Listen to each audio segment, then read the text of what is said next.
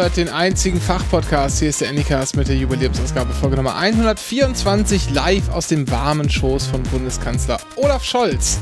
Diesmal als Anycast Classic mit Dennis und Renke. Hallo. Hi.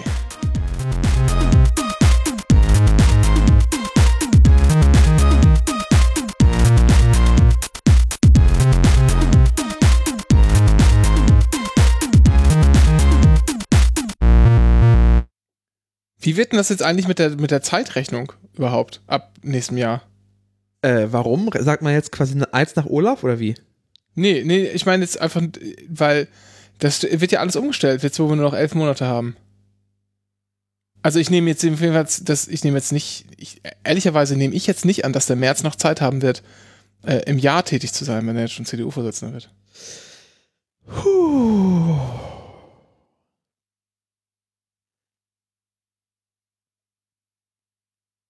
Ja. Herzlich willkommen zum Anycast.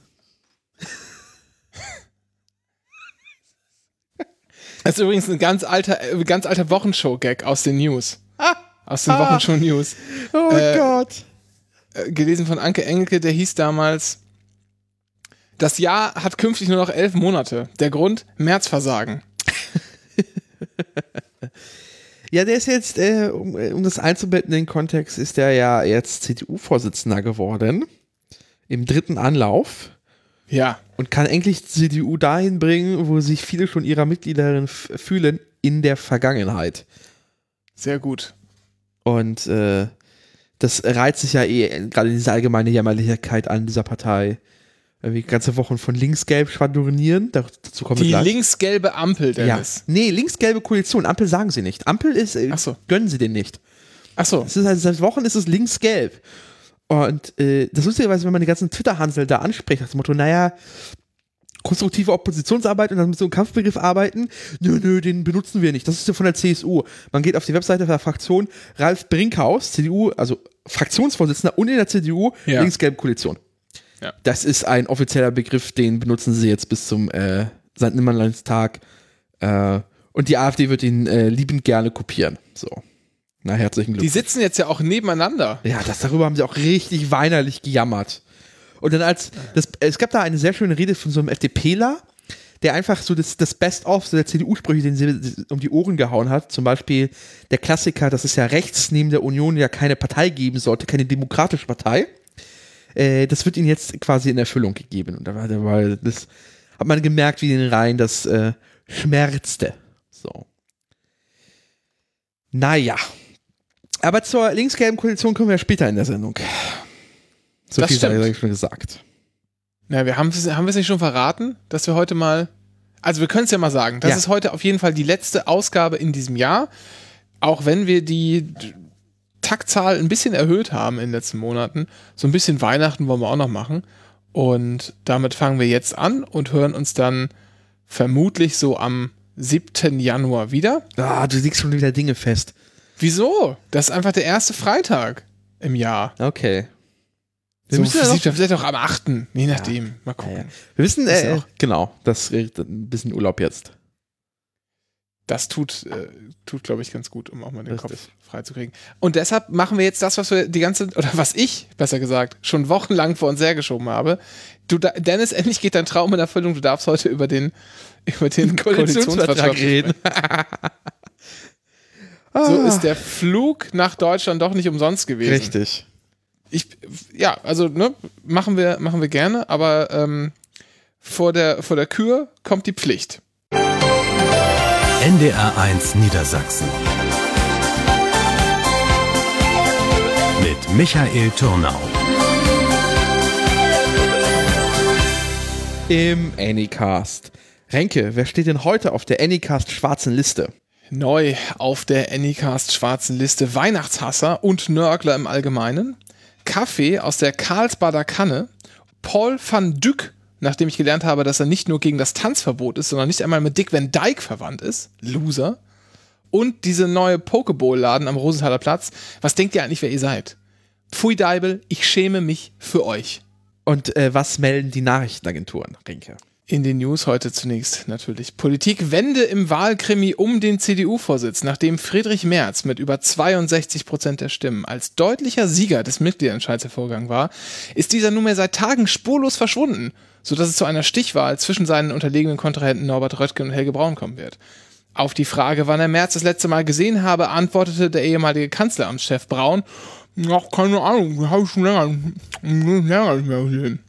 Wirtschaft.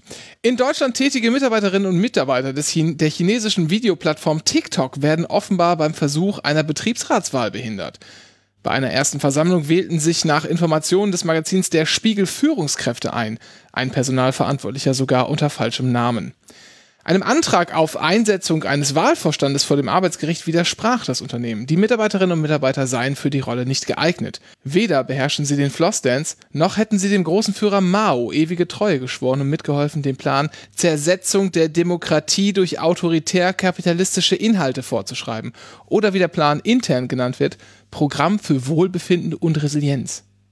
Kommen wir zu den Anycast Verbrauchertipps, Dennis. Duftkerzen, vor allem in der dunklen Jahreszeit beliebt, brennen sie auch diese Tage wieder in deutschen Haushalten. Mit dem Geruch von Vanille, Zimt und Anis in der Nase stimmen sich viele auf das kommende Weihnachtsfest ein. Aber Vorsicht! Duftkerzen bringen nicht nur Gemütlichkeit ins Haus. Sie können auch gesundheitsgefährdend sein. Denn die in den Kerzen enthaltenen und beim Abbrennen freigesetzten Duftstoffe verträgt nicht jeder, egal ob sie natürlich oder künstlich hergestellt sind. Sie können bei empfindlichen Menschen zu Kopfschmerzen, Husten und Übelkeit führen. Jedenfalls bei Menschen mit Kopf, Lunge oder gutem Geschmack. Kommen wir damit, Dennis, zur Anycast-Aktie der Woche. Was ist denn heute unsere Anycast-Aktie der Woche? Die Anycast-Aktie der Woche ist heute ASML Holding für stolze 665,80 Euro. Äh, wie, wie hieß das Unternehmen nochmal? ASML. Rassist. Und die Euro Anycast Euro Jackpot Vorhersage für den 24. Dezember 2021, ah. Dennis. Was sind denn die, was sind denn die, die Zahlen? 5 aus 50. Die Anycast Euro Jackpot Vorhersage für den 24. Dezember 2021. 14, 17, 23, 24, 31. Und die Eurozahlen? 1 und 3. Dankeschön, Dennis. Das war NDR 1 Niedersachsen. Mit Michael Turnau. Im Anycast. So, Dennis, dann lege ich jetzt die. Obwohl, warte mal, stopp. Hörst du das? Ja, nein. Ich höre. Ich glaube, warte mal. Hast du gehört? Ja, du klopfst gerade gegen die, deine eigene Wand, ja? Nee. Da klopft ein Jingle an die Tür. Was das wohl sein könnte? Hören wir rein. Das Anycast Getränk der Woche. Wasser mit Sprudel. Das Anycast Getränk der Woche. So. Ich trinke Cola, by the way. Cola? Willst du auch noch deins nennen? Wir, wir können doch. Zeit haben wir ja. Wir sind, sind ja kein festgefahrenes Format irgendwie im Radio und haben nur sieben Minuten. Nee, nee, nee, nee, nee. nee. Dann, Dennis, fahr ab. Das Anycast Getränk der Woche. Cola. Das Anycast Getränk der Woche. So. Hast du noch was, um zu vermeiden, um dieses, um, um, äh, hast du noch irgendwas, um zu vermeiden, dass wir über den Koalitionsvertrag reden? Nö, eigentlich, also damit habe ich jetzt alles. Mehr habe ich nicht. Ich habe ich hab sonst noch den Einkaufsmärkte Roundup. Kann ich nochmal abfahren? Können wir alles. Ja, dann fahr die nochmal kurz ab. Das Anycast Einkaufsmärkte Roundup. Ich gehe gleich auf jeden Fall nach dieser Aufnahme noch zu Lidl und bringe Leergut weg. Das ist doch live. Ja, das macht ja nichts. Auch irgendwann ist auch live mal zu Ende.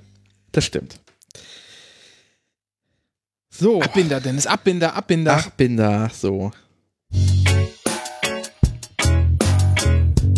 Das Anycast Einkaufsmärkte Roundup.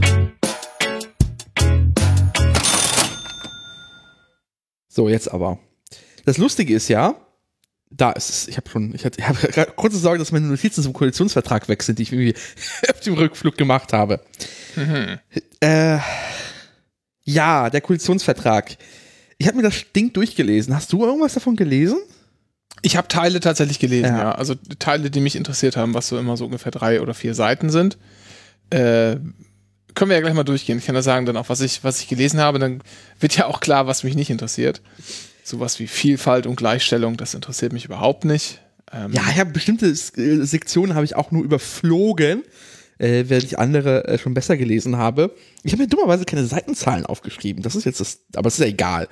Äh, ihr findet schon. Man schreibt auch keine Seitenzahlen auf, Dennis, sondern eigentlich schreibt man, Moment mal, Hä? oh Gott, Ist was ist das denn? Der Koalitionsvertrag hat doch keine äh, Zeilen. Doch, ich hatte, was, Moment mal. Also ich bin jetzt, hab den jetzt auf bundesregierung.de aufgerufen, muss ich sagen, Ja. aber ich hatte neulich eine Version mit Zeilen, ziemlich sicher. Guck mal auf spd.de. Kunde. Mehr Fortschrittwagen. Nö, da ist nichts. Da sind keine Zeilen. Habe ich hier irgend so einen illegalen Leak gefunden. Ja. Auf, bei, von saschalobo.de oder so. Ich kann, ich kann ja trotzdem nochmal aufmachen, dann kann ich mir die Sachen. Äh, Ja, aufmachen auf jeden Fall. Wir müssen so ein bisschen. Was sagen wir denn erstmal, Dennis? Du hast das Ding ja durchgearbeitet. Ich kann dich ja so mal, ich Ja. kann ja mal versuchen, all, all das, all das Inhaltliche jetzt mal aus dir rauszuziehen. Ich Ja. versuche mal so ein bisschen dich zu interviewen und auch meine Technik ein bisschen zu schulen und du kannst endlich mal, endlich mal deine Meinung sagen. Ungefiltert. da bin ich mal gespannt. Fangen wir doch mal an mit, direkt mit der, mit der ersten Seite. Und da gibt es, glaube ich, diver, die, diverse Sachen zu diskutieren, wie ich finde. Was ist denn erstmal vom Design zu halten? Äh, und das meint jetzt Font. Das meint aber auch dieses komische Ampelstriche, Überschriften, Emblem, Logo-Dings ganz oben drüber. Das meint aber auch unten abgesetzt diese Fußzeile mit spd.de, grüne.de, fdp.de. Dass das dann so drunter, aber nicht so richtig in der Farbe abgegrenzt, sondern eher halt in der Farbe, also abgegrenzt in der Farbe, in der auch die. Äh, Du weißt, was ich meine. Was, Ja. wie, was sagst du zum Design erstmal? Das ist alles wieder furchtbar, weil der Koalitionsvertrag ist aus Word. Das heißt, das siehst du auf der zweiten Seite, ist dann plötzlich der Word Standardfont. Schon da hört dann die Stringenz auf. Calibri. Ja. Und auf der Startseite ist das halt Areal oder Helvetica.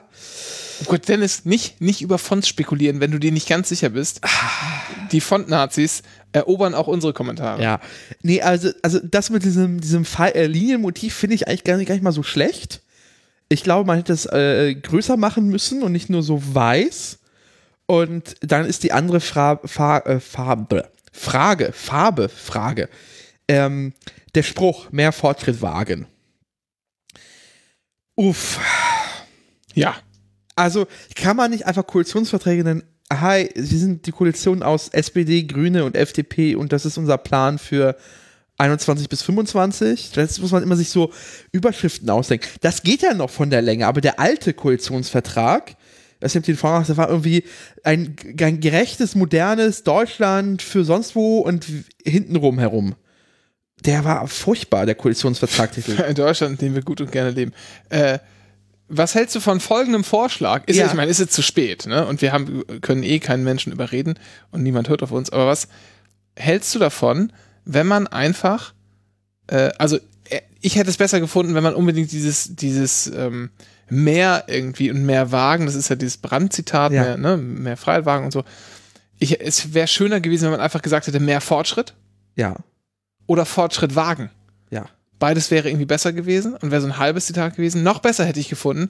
Man hätte die Überschrift einfach gelassen und nur die Unterzeile da behalten. Ja. Und hätte es einfach überschrieben mit Bündnis für Freiheit, Gerechtigkeit und Nachhaltigkeit. Ja. Der, äh, der 2018er Koalitions- Koalitionsvertrag hieß ein neuer Aufbruch für ein Ro Europa, Umbruch, eine neue Dynamik für Deutschland, Umbruch, ein neuer Zusammenhalt für unser Land. Das sind keine Kommas oder so. Ah, oder? du hast einen vergessen. Welches denn? Kostenlose Buffets für Peter Altmaier und Helge Braun. Ach so. Der ist in meiner Version jetzt nicht drin, aber vielleicht hast du ja die, das Karin Prim Special. So. Herzliche Grüße an die künftige Kultusministerinnenkonferenz, Vorsitzende Karin Ja. Prien. Ministerin, Kultusministerin übrigens in Schleswig-Holstein, haben wir letztes Mal, glaube ich, gar nicht gesagt. Das Ding ist ja bei diesen Koalitionsverträgen, und das merkst du halt, warum die in Wirt gemacht sind, die, die sitzen da ja noch zu dritt aufeinander und schreiben das ja im Wirt rum, die Leute. Naja, klar. So. Das ist ja bis zur letzten Sekunde wird da ja um Wörter gefeilscht. Gibt es eigentlich bei Office, ich bin jetzt schon länger kein, kein Microsoft Office-Kunde Ja. mehr, gibt es da eigentlich mittlerweile auch so eine, ähm, also Google Docs von Microsoft? in dieser Teams-Lösung? Bestimmt, oder? Ja, klar, es gibt Word Online schon seit Ewigkeiten. Oh, du. Dennis, meine Office-Software ist immer entweder äh, Open Source oder raubkopiert. Schon immer. Ja, du, du schreibst doch auf MS-DOS. Manchmal habe ich aber auch einen Gutschein gehabt. Also, Ich oder schreib- irgendwie ich- was umsonst. Ich schreibe grundsätzlich meine Drohbriefe und Eingaben nur auf Schreibmaschine. Das ist authentischer. Ja, ist aber auch nachverfolgbar. Nach, äh. Ja, das stimmt. Egal, wollen wir nicht in die Details gehen? Das jetzt erstmal zum, zum Design. Dennis, ganz kurz vorweg, Management Summary. Was hältst du denn von dem ganzen Ding? Äh, sehr, also es ist sehr viel und sehr viel klein Detailkram. Also ich hatte das Gefühl, also ich habe nur so vage Erinnerungen von dem äh, Koalitionsvertrag von Union und SPD. Der den habe war, ich nie gelesen, der war mir völlig scheißegal. ja, aber der war immer auf so einer Ebene höher. Der war immer, äh, das gab es paar, paar Leuchtturmprojekte, also Mütterrente ähm, und das war's, glaube ich. Und Ausländermaut, Ausländermaut, ähm, der- Ausländer raus. Ausländer raus. Dieser hier, der neue, der ist unglaublich detailliert und es gibt wirklich so Nebensätze, wo ich das Gefühl habe, da haben sie echt wahrscheinlich Stunden, also echt minutenlang drüber diskutiert und man hat sich, glaube ich, nichts gegenseitig gegönnt. Und das bestätigt sich ja so ein bisschen aus den Nacherzählungen, die jetzt Robert Habeck äh, gemacht hat, aus dieser wunderbaren Doku, wo er aussieht wie ein geschi geschiedener Familienvater. Ähm, dass äh, sie scheinbar SPD und FDP gegen die Grünen verbündet haben. Und das merkt man tatsächlich teilweise. Es gibt echt so Ecken, wo ich mir so, okay, wie haben das die Grünen mitgemacht eigentlich? Ähm, da, also Fortschritt wird hier sehr viel über äh, Beton, Technik und äh, andere Sachen definiert, vor allem Fortschritt. So, und das ist, das merkt man halt. Ganz viel so Zeug, aber äh, sehr detailliert halt vor allem. Und das ist äh, positiv. Ähm, aber bedeutet auch, dass man, äh, dass man quasi von Tag 1 anfangen müsste, das mal anfangen umzusetzen, weil das ist sonst echt nichts machbar. Aber ist das nicht, also ich habe das, fand das auch sehr, ähm, also wie gesagt, ich habe in Teilen gelesen, ich habe vorhin ein bisschen untertrieben, also ich würde sagen, Ja. das meiste überflogen und die Sachen, die mich besonders interessieren, habe ich tatsächlich gelesen, so ist es eher richtig. Und ich fand es auch sehr detailliert an vielen Stellen, also für einen Koalitionsvertrag sehr detailliert, aber meinst du nicht, das ist auch logisch, dass das so, also schön, ne, merkt man schon, Inter Interviewtechnik schon wieder perfekt, ich stelle dir jetzt eine geschlossene Frage ähm, und kündige sie hiermit an und hoffe, dass du dann einfach mit Ja antwortest und wir gehen weiter. Meinst du nicht auch, das liegt daran, dass man eben auch versuchen musste, oder das ist ein großes, ja, Problem oder ein großer Stein im Weg, äh, auf dem Weg zu dieser Koalition einfach ist, dass man auch Vertrauen herstellen musste zwischen äh, Rot-Grün auf der einen Seite und der FDP auf der anderen Seite, dass man irgendwie versuchen musste, dass die beiden auch sich vertrauen, sich an was zu halten und das mit so vagen Absprachen vielleicht gar nicht geht. Und wenn man sich so fremd ist, äh, wie das Rot-Grün und, und die FDP in Teilen sind, dann muss man schon konkreter werden, um auch irgendwie was in der Hand zu haben später. Meinst du, es liegt nicht daran? Das war, also, fandst du das, hat dich das überrascht? Ha, und doch eine, doch keine geschlossene Frage. Yes. Äh, ja, ich glaube, das ist, glaube ich, die Konsequenz daraus. Äh, ich halte aber trotzdem, das habe ich schon mal bei anderer Gelegenheit hier gesagt, diese Art der Koalitionsverträge, die über was fast 200 Seiten ähm, in Spiegelstrichen Dinge festlegen, für überholt. Ähm, weil wir einfach in Zeiten von Krisen leben und ich glaube, es wäre sinnvoller gewesen, auch kommunikativ Leuchtturmprojekte zu beschließen, also große Projekte, das tun sie so ein bisschen in der Präambel, äh, also auch in diesem ersten Kapitel so ein bisschen, ähm, aber man hätte, glaube ich, Leuchtturmprojekte machen müssen. Äh, und die gut umsetzen. Und der Rest ergibt sich eh in der Religions äh, ergibt sich eh, weil das Ding ist, Koalitionsverträge sind zwar existieren, aber sie werden sofort in Frage gestellt. Es ist ja im normalen Alltag. Dann heißt es plötzlich, ja, aber die Gegebenheiten haben sich ja geändert und überhaupt und bla und fu. Und am Ende sitzt da, sitzen da halt irgendwie so Pinglinge, äh, Pinglinge äh, äh, hier Hauptstadtjournalistinnen und zählen halt durch, was hat denn die Koalition geschafft. Und da kann man nicht gewinnen bei der Nummer, weil man wird diesen Koalitionsvertrag nicht eins zu eins umsetzen können. Äh, einerseits hängt es einfach darin, weil es einfach viel zu viel ist. Andererseits, äh, weil das oft Europa ist oder Zusammenarbeit mit dem Bundesrat und da sitzt die Union und die äh, wird alles machen als, äh, wird alles tun, aber nichts, äh, was der Ampel hilft oder links-gelb. Ähm, Und ich glaube, es wäre sinnvoller gewesen, wirklich große Leuchtturmprojekte zu beschließen und die umzusetzen und den Kleinkram einfach nebenbei zu gucken. So. Aber das Ding ist, viel Kleinkram ist halt sehr viel, also das ist das Schlimme. Viel Kleinkram ist sehr, sehr wichtig für gerade die beiden kleineren Parteien. Da sind sehr versessene Sachen dabei. So. Deswegen ja, einerseits, andererseits, äh. Kann ich, kann ich verstehen und ich bin auch eher auf der Seite, dass man nicht so viel reinschreiben sollte, aber vielleicht ist es nicht verhinderbar. Und wer Ja. weiß, sozusagen, wohin die Reise in vier Jahren geht. Ähm, vielleicht gibt es ja auch eine Fortsetzung oder so, ist ja nicht auszuschließen, vielleicht wäre es auch dann anders. Das wurde ja schon angekündigt. Äh, Das, ich glaube, glaube ich, alle Parteien gesagt, dass äh, viele Dinge darin seien, ähm, die nicht in einer Legislat äh, Legislaturperiode zu schaffen seien und dieses äh, Projekt sei auf Langfristigkeit angelegt. Ja. Ähm, ich gucke gerade mal in die Zusammensetzung des Bundesrates, wo du es gerade angesprochen hast. Ja. Also ich glaube, die, Also- die, die, die Union hat da schon, kann er halt mächtig blockieren. Also es gibt 35, ab 35 Sitzen haben wir die absolute Mehrheit. Jetzt nehmen wir mal nur die Länder, in denen entweder Rot-Grün, Rot-Grün-Gelb oder ja, mehr gibt es ja eigentlich nicht. Ja. Das irgendwie Sinn ergibt, da regiert. Und das sind, da haben wir einmal, was gibt's denn? da? Rheinland-Pfalz vier Sitze. Ja. Guckst du auf dieselbe Grafik wie ich gerade? Dann gibt es auch Hamburg drei Sitze. Sind wir bei sieben. Fehlen noch 28. Nein, wir haben, äh, ja. Also genau. Das ist so die, So, dann könnte man noch Rot-Rot-Grün vielleicht dazu nehmen. ja, Thüringen. So, das sind dann Berlin, Bremen, MacPom ist jetzt Rot-Rot und, Genau. äh, und Thüringen, also sind dann 8 und 3 sind 11 und 4 sind 15. 15 plus, was hatten wir gerade gesagt, 8 oder so? Fehlt immer noch einiges. Nein, wir kannst es nochmal andersrum zählen. Wir haben Baden-Württemberg mit der Union, das sind sechs. Äh, Brandenburg sind wir bei zehn. Dann kommt Hessen, da sind wir bei 15. Niedersachsen, sechs sind 21. Dann kommt Nordrhein-Westfalen mit sechs sind 27. Saarland 30. Sachsen 34. Sachsen-Anhalt 38. Und Schleswig-Holstein, dann sind wir bei äh, 42. Und damit merkt man schon, die Union kann, wenn sie wollte, schon ordentlich äh, blockieren. So. Da kann man tatsächlich nur hoffen, dass die nächsten Landtagswahlen, zum Beispiel in Nordrhein-Westfalen, auch da die Union mal rauskegeln, weil das sind schon mal sechs Und da sieht es ja gar nicht so, schlecht, aus. Genau. Richtig. Wann, wann sind Wahlen? Hast du das im Kopf? oh, warte, da muss ich kurz auf wahlrecht.de gehen. Ja, das kann ich auch machen. Du kannst in der Zwischenzeit weiter erzählen. Äh, ja, aber ich wüsste nicht, äh, genau. Also wir haben jetzt äh, Hessen am 14. März. Äh, so, das ich glaube, das ist ja nur die äh, Kommunalwahl. Also die erste Bundeslandtagswahl ist Baden-Württemberg am 14. März. Dann Rheinland-Pfalz am 14. März. Dann kommt äh, Sachsen-Anhalt am 6. Ju äh, sorry, ich erzähle gerade die Zahlen von 21. Gut, dass Ich es dir nicht aufgefallen sagen. ist.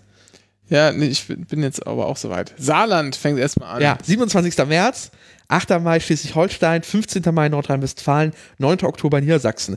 Da merkt man halt schon, das sind schon zwölf Stimmen von den beiden großen Bundesländern, Nordrhein-Westfalen und Dennis, das Niedersachsen. ist ja ein Superwahljahr. geil. So.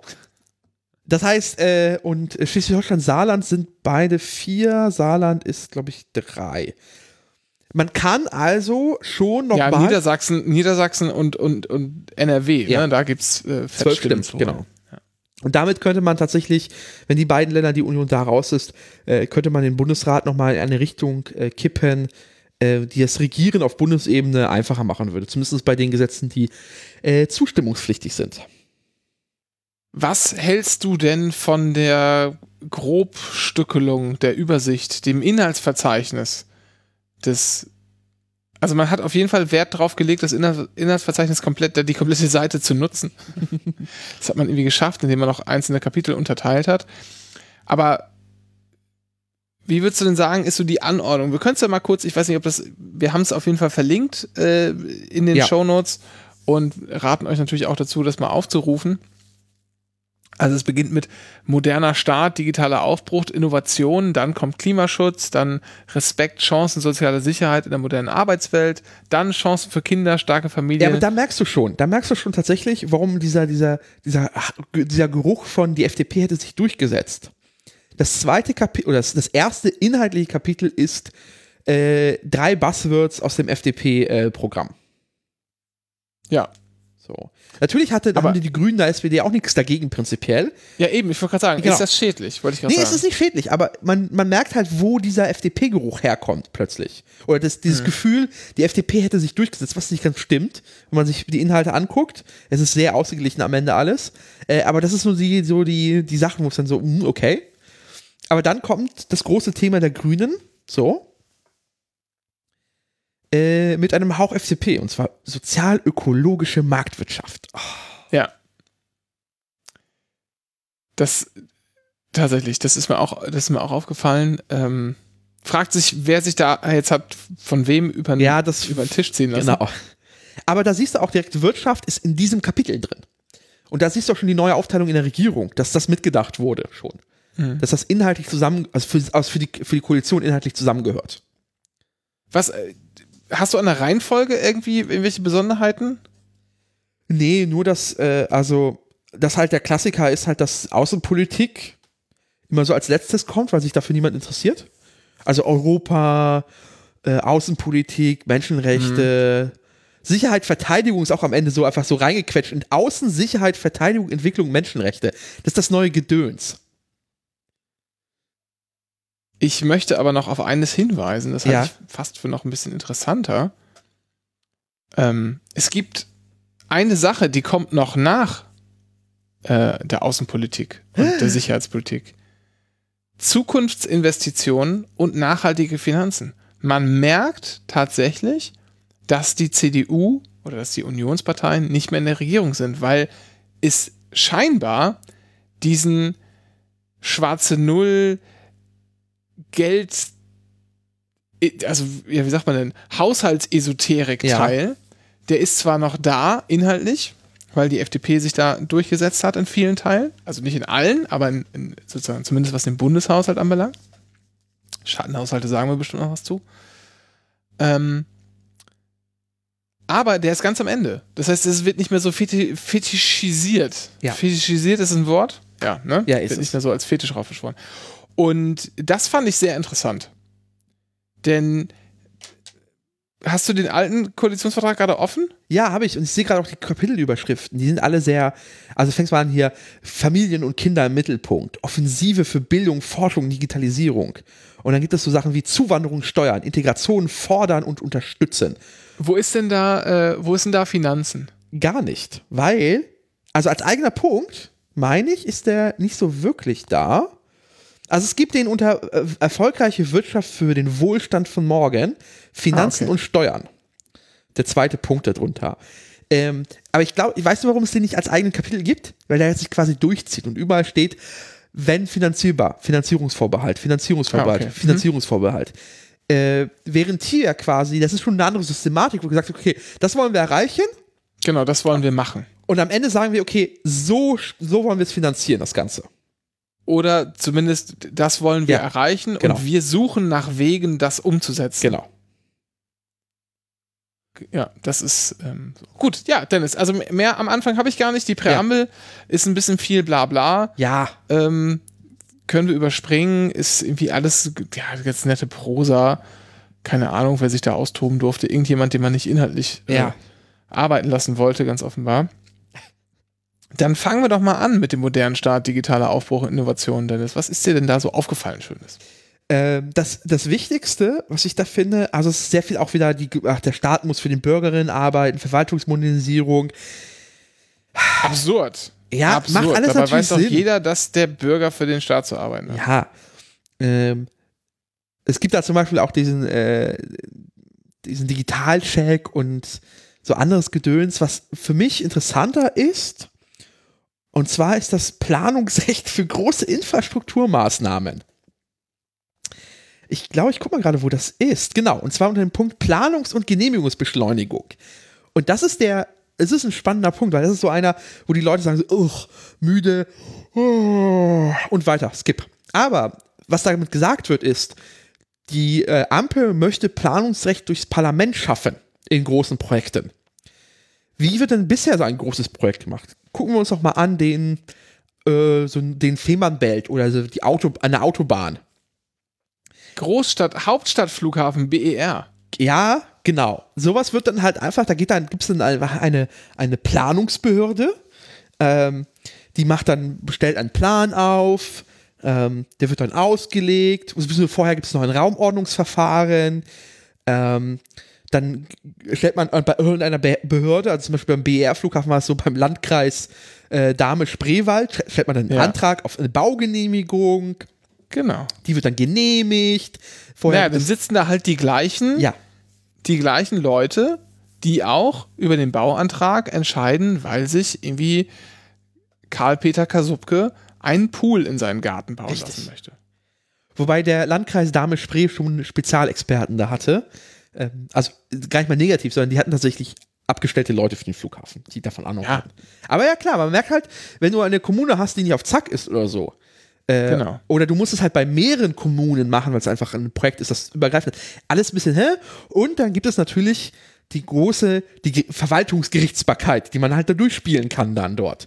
Also erstmal Antrag beim Verwaltungsgericht, dann Oberverwaltungsgericht oder Landesverwaltungsgericht und dann kann man das hochspielen bis zum Bundesverwaltungsgericht. Das dauert das Ganze. Ähm, und das verzögert Projekte. Und es ist natürlich auch eine, eine Strategie, um so Projekte zu verhindern. Das soll. Du hast jetzt sogar Zwischenschritte noch, äh, noch gar nicht erwähnt. Ne? Das gibt auch sowas.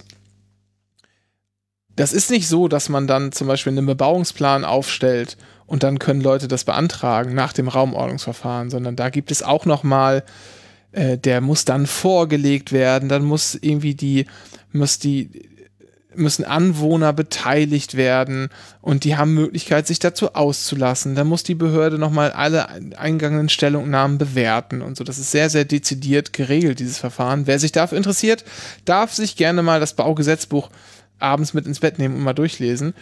Es ist wirklich, also von der, von einem Teilhabeaspekt aus betrachtet, ganz cool, weil wirklich jeder Arsch und sein Bruder die Möglichkeit hat, sich zu beteiligen, also zumindest alle, die es angeht, haben auch irgendwie die Möglichkeit, sich zu beteiligen, dauert natürlich dann aber ewig und ähm, bei kleinen, so, wir, haben jetzt einen Bebauungsplan hier für ein Stück Land irgendwie auf der anderen Seite der Straße und da wollen wir irgendwie ein Wohngebiet oder ein Mischgebiet oder so hinbauen, aus Wohn- und Gewerbe. Da ist das irgendwie einfacher umzusetzen für so eine kleine Gemeinde.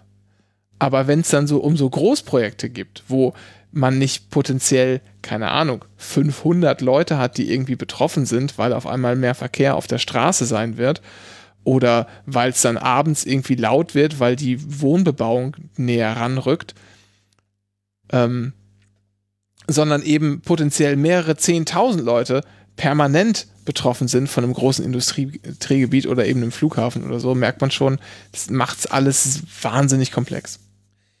Genau, und ähm, da, deswegen heißt es jetzt, ähm, man werde halt äh, die ähm, für geeignete Fälle kommt auch eine Übernahme des Raumordnungsverfahrens durch den Bund in Betracht und das gleiche auch für andere Projekte nochmal.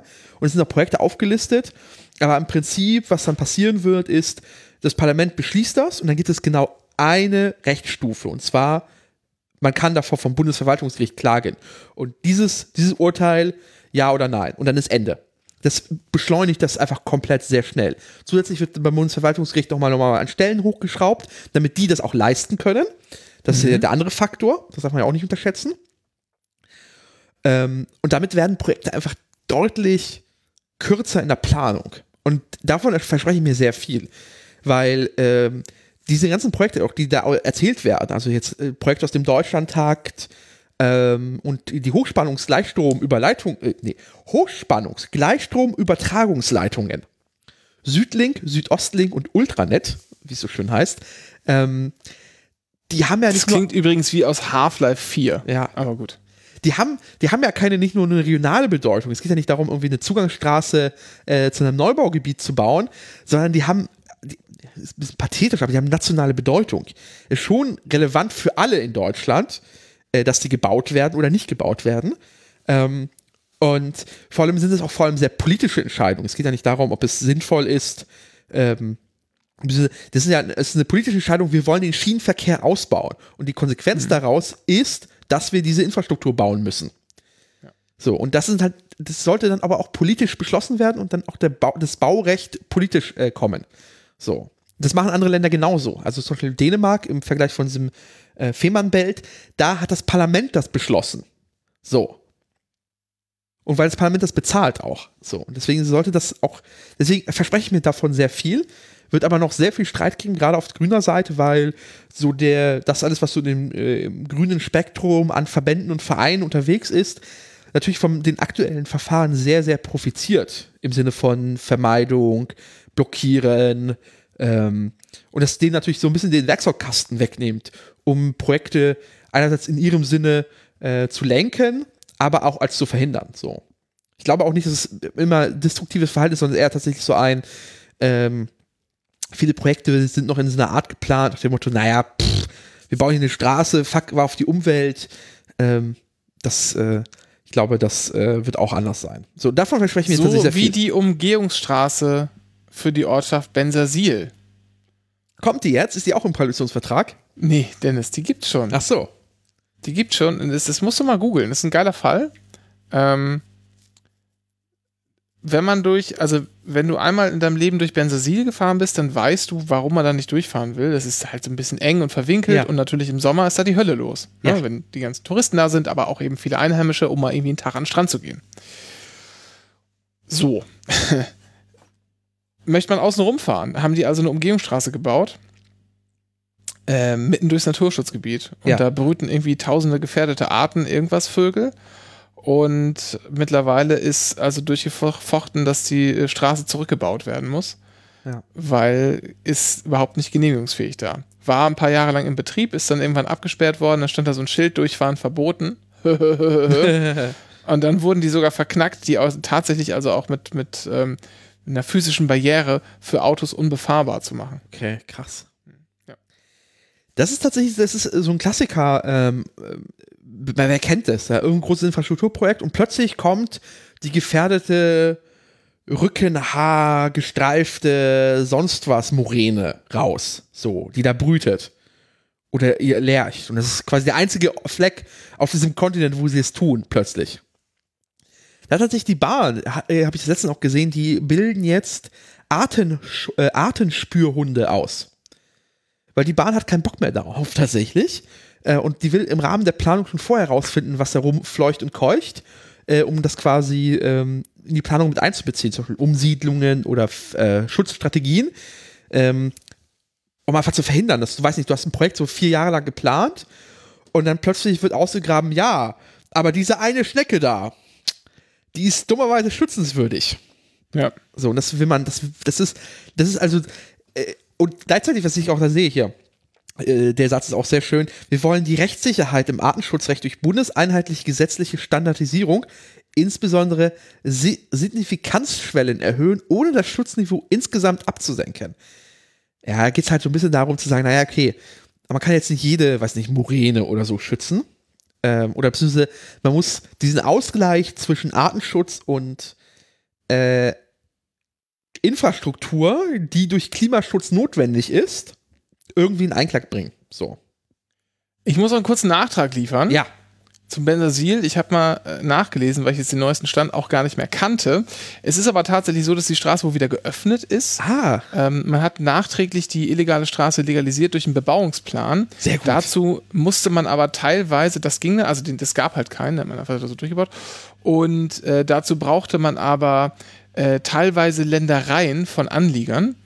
Und ähm, da gab es dann keine Einigung und irgendwie Gerichtsverfahren, ich glaube wegen Enteignung und so. Das hat alles ewig gedauert. Man hat sich jetzt geeinigt und offenbar ist die Straße wieder offen. Bin ich aber ewig nicht gefahren. Ich werde da die Tage mal langfahren. und Mal kontrollieren. gucken. Ich werde mal Anycast Patrouille, Ja. werde ich mir mal anschauen und dann werde ich davon berichten in über unseren Telegram-Kanal t.me slash Anycast Official. Da gibt es auch immer noch unseren wunderbaren Anycast Tütensuppen Adventskalender zu hören. Ja. Also Infrastruktur zusammengefasst in groß jetzt wieder möglich, obwohl es Deutschland ist. Ja, also vor allem, also hier, zur Erreichung der Klimaziele liegt die Errichtung von Anlagen zur Erzeugung und zum Transport von Strom aus erneuerbaren Energien sowie der Ausbau elektrifizierter Bahntrassen im öffentlichen Interesse und dienen der öffentlichen Sicherheit. Diese werden wir gesetzlich festschreiben und für solche Projekte unter gewissen Voraussetzungen eine Regelvermutung für das Vorliegen einer Ausnahmevoraussetzung des äh, der Vora äh, Ausnahmevoraussetzungen des Bundesnaturschutzgesetzes schaffen. Heißt, für Ökostrom und äh, elektrische Bahntrassen gilt im Zweifel Vorrang. Oder? Super. Das ist wichtig. So. Damit auch irgendwann zwischen Esens und Wilhelmshaven keine Dieselloks mehr fahren. Richtig. Weil das äh, hilft der Natur auch nicht. So. Ähm, und das ist allein einfach so gut, ähm, dass äh, ich mich da sehr darauf freue, wenn das so genau so kommt. So. Wer weiß. Aber das ist so, dass da, da, deswegen bin ich nicht so kritisch gegenüber diesem Koalitionsvertrag insgesamt eingestellt, weil es gibt da so ein paar Details, wo ich okay, bitte geht das an und wenn wir das haben, dann ist, wird vieles grundsätzlich besser. So. Muss nur kommen. Ich bin, äh, ich bin auch dafür. Ja. Ich finde Sachen bauen eigentlich grundsätzlich, also ja. finde ich gut, weil, also Fortschritt kommt immer dann auch tatsächlich, wenn man Sachen irgendwie neu macht. Ja. Und Sachen neu bauen heißt ja nicht nur immer, man baut Sachen dazu, sondern manchmal baut man ja auch Sachen und kann dann andere nicht mehr benutzen oder anders benutzen oder so. So wie so ein, also Klassiker ist ja immer, ich baue ein neues Kohlekraftwerk, das ist natürlich schrecklich, aber wenn ich dafür sechs alte abschalte, ist vielleicht doch nicht so doof.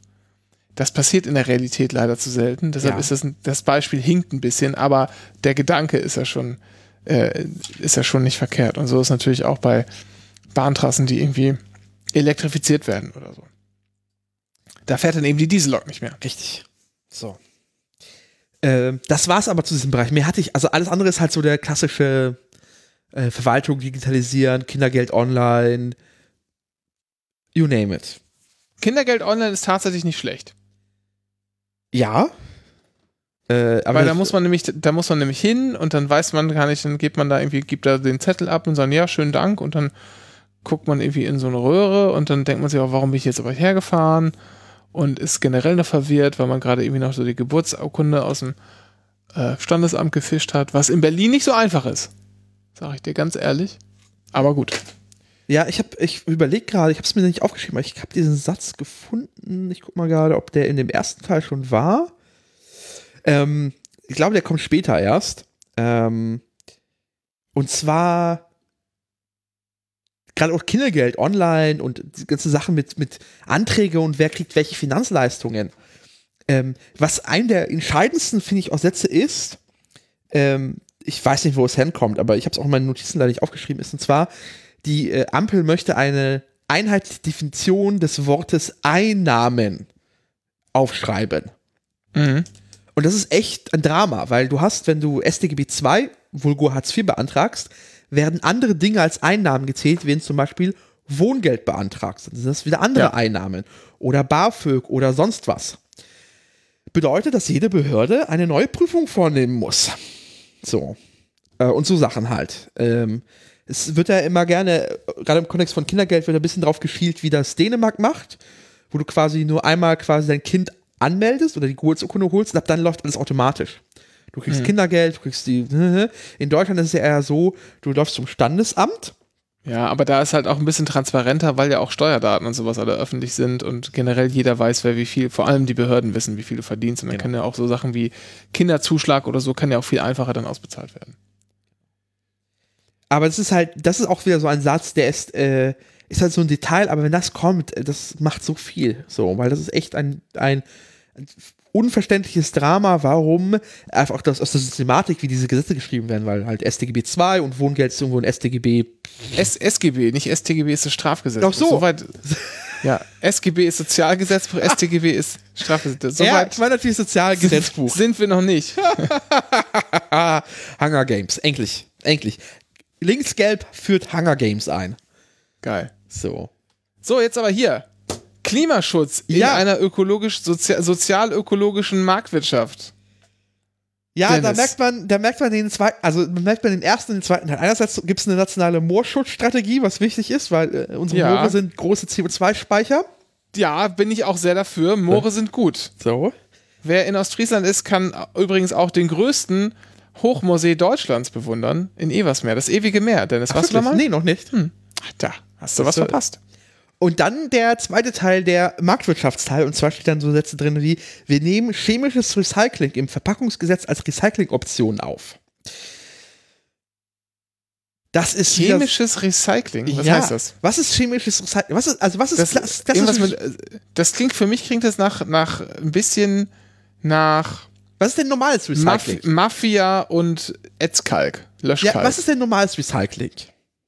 also mein- normales Recycling Ja. bedeutet, ich habe Papier, das schreddere ich und dann mache ich da Pampe draus, das mache ich dann sauber und bleiche es nochmal mit Chlor und dann quetsche ich das zusammen in neue Bögen und trockne das und habe wieder Papier.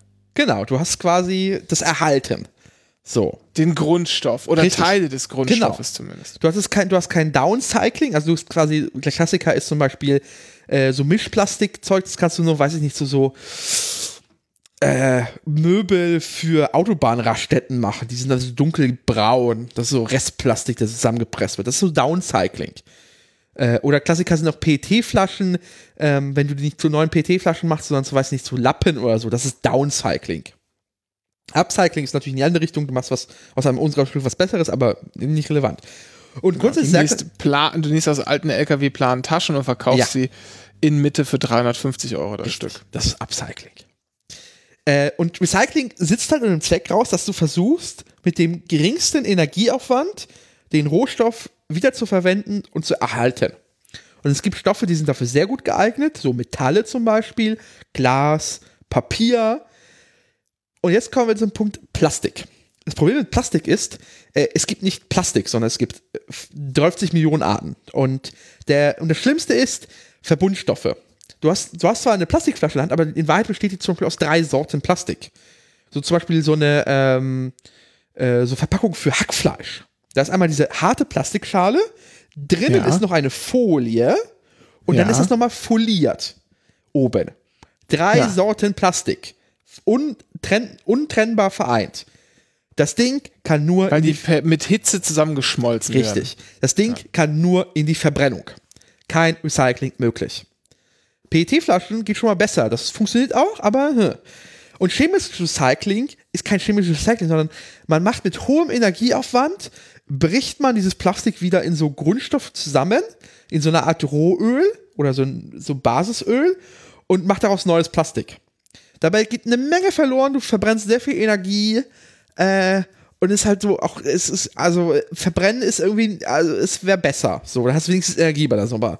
Und, äh, chemisches Aber die Recycling- Energie kann man ja theoretisch äh, grün erzeugen, ja, wenn wir die hätten. oder? Ja, wenn Ach so. wir die hätten.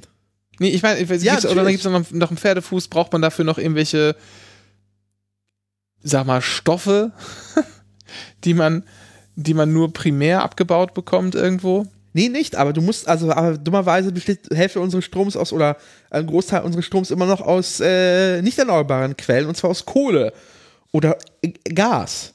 So. Das heißt, du verwendest wiederum endende Materialien, um sehr viel Energie in Plastik reinzupumpen, um daraus, äh, und das ist, funktioniert nicht, weil anstatt, was man halt machen könnte, wäre, da sind wir wieder beim Punkt, äh, was sinnvoller wäre, wäre zum Beispiel Einheitsverpackungen, die, äh, Aber Dennis, ja, das klingt nach Kommunismus. ja. Na, ist es nicht, aber es ist halt, wir hatten das schon mal alle. Wir hatten zum Beispiel mal ein Gesetz, wo drin stand, dass eine scheiß Tafel äh, Schokolade 100 Gramm Ja, sind. Und genau. So. Also, Und da, ja. sie ist in Alufolie einzuwickeln und darum gibt's Papier. Richtig. So. Trennbar zum Beispiel. Das wäre auch so, das ist, das ist, so was kannst du ja festlegen. Du kannst sagen so, nee, äh, zum Beispiel Putzmittel kommen nur in weißen Flaschen. Punkt. Keine bunten, keine verklebten. Das Label muss irgendwie draufgeklebt sein mit Papier. Aber wo ist denn da der Spaß beim, beim Putzen, Dennis? ja, und die, Wo, wo bleibt denn der Spaß beim Putzen, Dennis? ja, und die Industrie. Wo äh, bleibt denn der Spaß, habe ich dich gefragt, Dennis. Was soll Ulf Poschert denn jetzt tun? Und da fehlt der Industrie auch ihre Verkaufsanreize durch bunte Verpackungen und so Gedöns. Aber die Wahrheit wäre in Wahrheit tatsächlich, unsere, unsere Verpackungen so zu machen, dass sie recycelbar werden. Und das funktioniert ja auch schon teilweise. Wir haben ja, du siehst ja immer mal mehr, so um Plastikdinger kommen so Pappdinger, die kannst du abziehen oder du kannst es auftrennen. Das geht alles.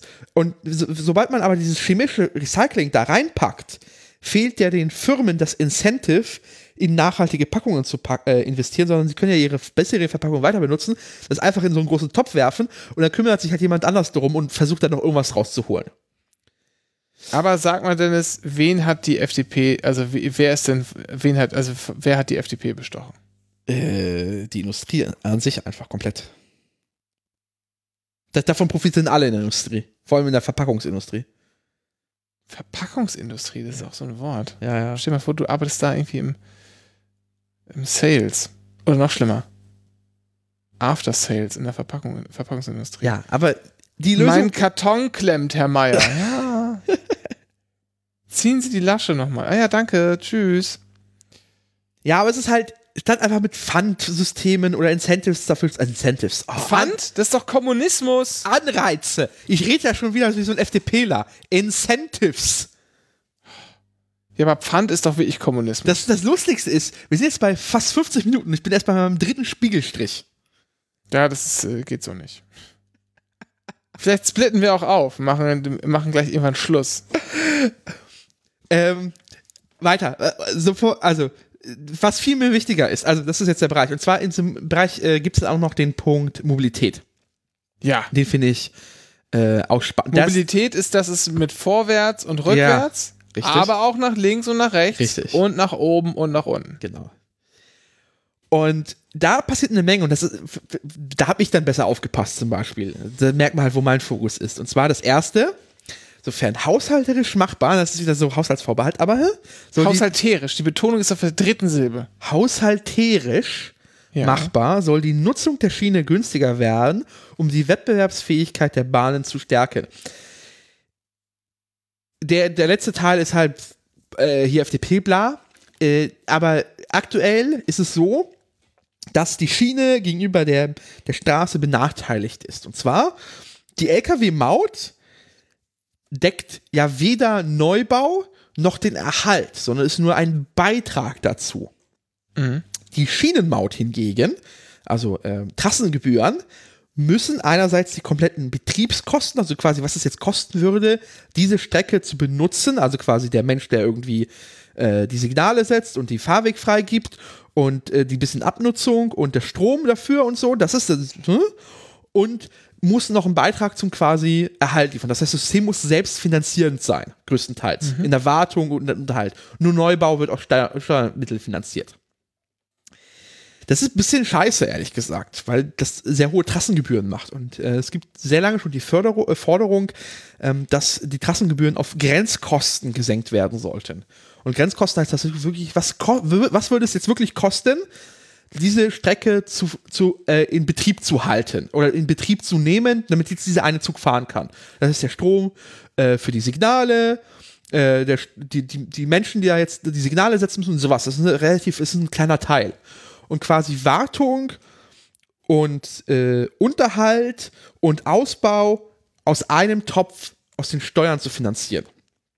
Die man natürlich den Leuten, diesen Unternehmen wieder abnehmen kann. Also wenn quasi eine Bahn äh, ordentlich äh, hier Güter transportiert, dann werden die auch ordentlich Steuern zahlen und aus diesem kann man dann wiederum das Ganze finanzieren. Aber man gibt denen quasi erstmal das Incentive. Ich hasse mich. Ha. Ha. Ha.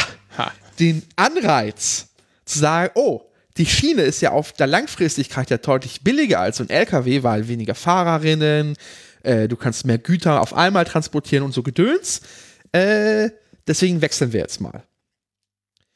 Äh, das muss kommen, weil das einfach sonst unfair ist. Und einerseits, und das, das ist das nächste Ding, ähm, es setzt der deutschen Netz AG, äh, sorry, der Do- äh, DB Netz AG falsche Anreize. Weil sie muss ja Wartung und Erhalt der Infrastruktur aus Eigenmitteln finanzieren, Ja. aber Neubau schaltet Staat. Also, was machst du denn, wenn du jetzt quasi nur eine begrenzte Summe hast? Naja, du setzt, äh, du machst äh, Triage de facto. Äh, also du setzt, guckst was, hä? Und vielleicht lässt du ja was absichtlich, das heißt verrotten, aber investierst nicht so viel mit der, mit der Folge, dass vielleicht ein Neubau sinnvoller sein könnte, so in 5, 10, 15 Jahren. Und das musst du ja nicht mehr bezahlen. Hm, verstehe. Das ist das Problem. Man muss tatsächlich, das ist eines der großen Probleme der, unserer, unserer Netzinfrastruktur ist, dass wir einfach, das System einfach falsch aufgesetzt ist. Das ist einfach äh, einem, einem privatwirtschaftlichen Unternehmen, das nun mal DB Netz AG ist, die falschen, äh, die, die falschen Anreize gibt dazu sparen. Oder wie du sagen würdest, Incentives. Incentives. Denn es ist eine Frage, Ja. also Klimaschutz und so, das Ja. äh, streichen wir alles, wir gehen gleich weiter. Aber eine Frage, wo wir gerade bei Mobilität und Bahn sind. Es gab ja Diskussionen und auch Demonstrationen ähm, dazu, denn FDP und Grüne, so schien es zumindest, hatten sich darauf verständigt, den äh, DB-Konzern zerschlagen zu wollen. Ja. Zumindest gab es diese Idee. Zerschlagen ist Was- ekelhaftes Framing der EVG. was dann der Deutsche Gewerkschaftsbund verhindert hat. Ja, die SPD hat ja keine eigene Verkehrspolitik, ähm, auch keine Bahnexpertinnen. Also die, k- hat, die, hat die SPD schon nie interessiert. Aber fährt, Karl Lauterbach fährt doch häufig von. von Ja, die SPD, Ja. äh, jedes Mal, wenn es relevant wird, fragt sie bei der EVG nach, was sollen wir denn tun? Und die EVG, macht das mal bitte. Und die SPD, na gut, machen wir. So. Ja, im Ernst. Und die EVG, ich habe also ich habe grundsätzlich Probleme mit der EVG, aber in der Konsequenz, ähm, der integrierte Konzern ist schwierig. Und da kann man lange diskutieren und Grüne und FDP haben andere Ideen. Äh, und ich äh, neige denen zuzustimmen. Und zwar zu sagen, naja, aktuell gehört das Netz einer Aktiengesellschaft, die einer Aktiengesellschaft gehört, die wiederum im Staatsbesitz ist. Wie funktioniert jetzt gerade Infrastrukturausbau? Naja, es gibt so Leistungs- und Finanzierungsvereinbarungen, LUF, wir sind aktuell bei LUF 3, wo der Staat quasi einen Vertrag, privatrechtlichen Vertrag hat mit der DB Netz AG, in der steht so, das solltet ihr tun, das solltet ihr tun, das solltet ihr tun, das solltet ihr tun und dafür gibt es folgendes Geld. Außerdem läuft die DB Netz AG rum und sucht sich überall noch Geldquellen mit Ländern, Kommunen und versucht irgendwo immer irgendwie ein bisschen Asche zu holen für die Projekte, die der Politik wichtig sind. Oder andersrum, jedes Mal, wenn die Politik sagt, ah, wir bräuchten da vielleicht da mal eine Strecke oder da einen neuen Bahnhof, da sagt die DB Netz AG, ja, Kohle her. Äh, und was dann die DB Netz AG mit dieser Kohle macht, ist sowohl für den Haushaltsgesetzgeber, äh, vulgo Bundestag, nicht so richtig transparent, weil Geheimhaltung, Unternehmen, geht weg bitte, das machen wir hier nicht so. Äh, und einerseits ist auch so direkte Steuerung nicht so richtig drin, weil die DB Netz AG ist halt ein privatrechtliches Unternehmen mit Gewinnabzie Gewinnab Gewinnabzielungs, nee, Gewinnab Gewinn Fernzielungs. Gewinnerzielungsabsicht. Uaks. Vor allem noch durch gestärkt, indem halt irgendwann mal äh, die Union auf die dreiste Idee kam, der Da- Bahnkonzern soll jedes Jahr bitte 500 Millionen Euro Dividende abwerfen. Aber das war doch zu Zeiten der Behördenbahn besser, oder nicht? Nee, da nee, war's hatte man eine Haushaltsabteilung bei der Ja. DB und da saßen Haushälter rum und die haben in die, in die äh, Haushaltstitel geschaut und gesehen, was steht denn da drin, was kann ich denn ausgeben, wie viel Geld haben wir denn noch für die Schiene. Und haben einen Großteil der Strecken ste ste äh, äh, stillgelegt. Na, aber da hatte man zumindest die kon komplette Kontrolle. Das stimmt, das stimmt. Ähm, nee, es ist halt, es ist halt fragwürdig, warum wir äh, unsere Infrastruktur, die wir in anderen Bereichen als, also, also ich spreche gerade als Bund, also der Bund baut Infrastruktur in drei Bereichen selber. Und zwar Wasser, Straße und Schiene. Oder hat quasi dort die Macht. So, Wasser baut eine schöne Verwaltung mit Verwaltungsbau. Also du hast eine Oberbehörde, du hast eine Unterbehörde, also du hast quasi die, die Wasser- und Schifffahrtsverwaltung des Bundes, dann gibt es die nochmal eins drunter und es ist ein schön hierarchischer Aufbau. Freude für alle. Ist gar nicht mal so, wirkt gar nicht mal so schlecht, was sie da machen. Dann haben wir die Methode 2, jetzt, wir haben eine Autobahn GmbH. Immerhin eine Heißt sie GmbH. nicht Agentur? Haben sie die nicht Agentur genannt? Nee, die heißt Autobahn äh, GmbH. Also es ist jetzt autobahn.de, glaube ich, ne? Ja. Ähm, das ist schon mal nicht so, also es ist einerseits auch so ein bisschen fragwürdig, aber einerseits ist es eine GmbH, du kannst ja mit einem äh, Gewinn- und Herrschaftsab, nee, Gewinnabführungs- und Her Beherrschungsvertrag, ja, einfach der GmbH sagen so, mach bitte das, das und das. Kann man ja auch als GmbH organisieren. Äh, bei der DB Netz AG ist es ja ein bisschen anders. Da müsstest du erstmal ein, also du müsstest erstmal ja einen Beschluss der Hauptversammlung bei der Deutschen Bahn AG erzwingen, die wiederum bei der Hauptversammlung der DB Netz AG einen Beschluss ermöglicht, die das dann wiederum, das Unternehmen dann zwingt, das Dinge zu tun. Äh, funktioniert Mhm. nicht. Und jetzt, das, was sich die Grünen und FDP gewünscht haben, war quasi diesen Infrastrukturbereich da rauszunehmen und direkt an den Bund zu geben. Und zwar FDP und Grüne sagen beides als Art, äh, entweder also äh, als Sondervermögen oder als Anstalt. Also quasi öffentliches Infrastruktur in Also so wie ein Schwimmbad zum richtig Beispiel. als also öffentliche Infrastruktur als öffentliche Struktur. Punkt. Ähm, da sind äh, sind ich wollte AfD sagen, sorry, nee, das ist total falsch.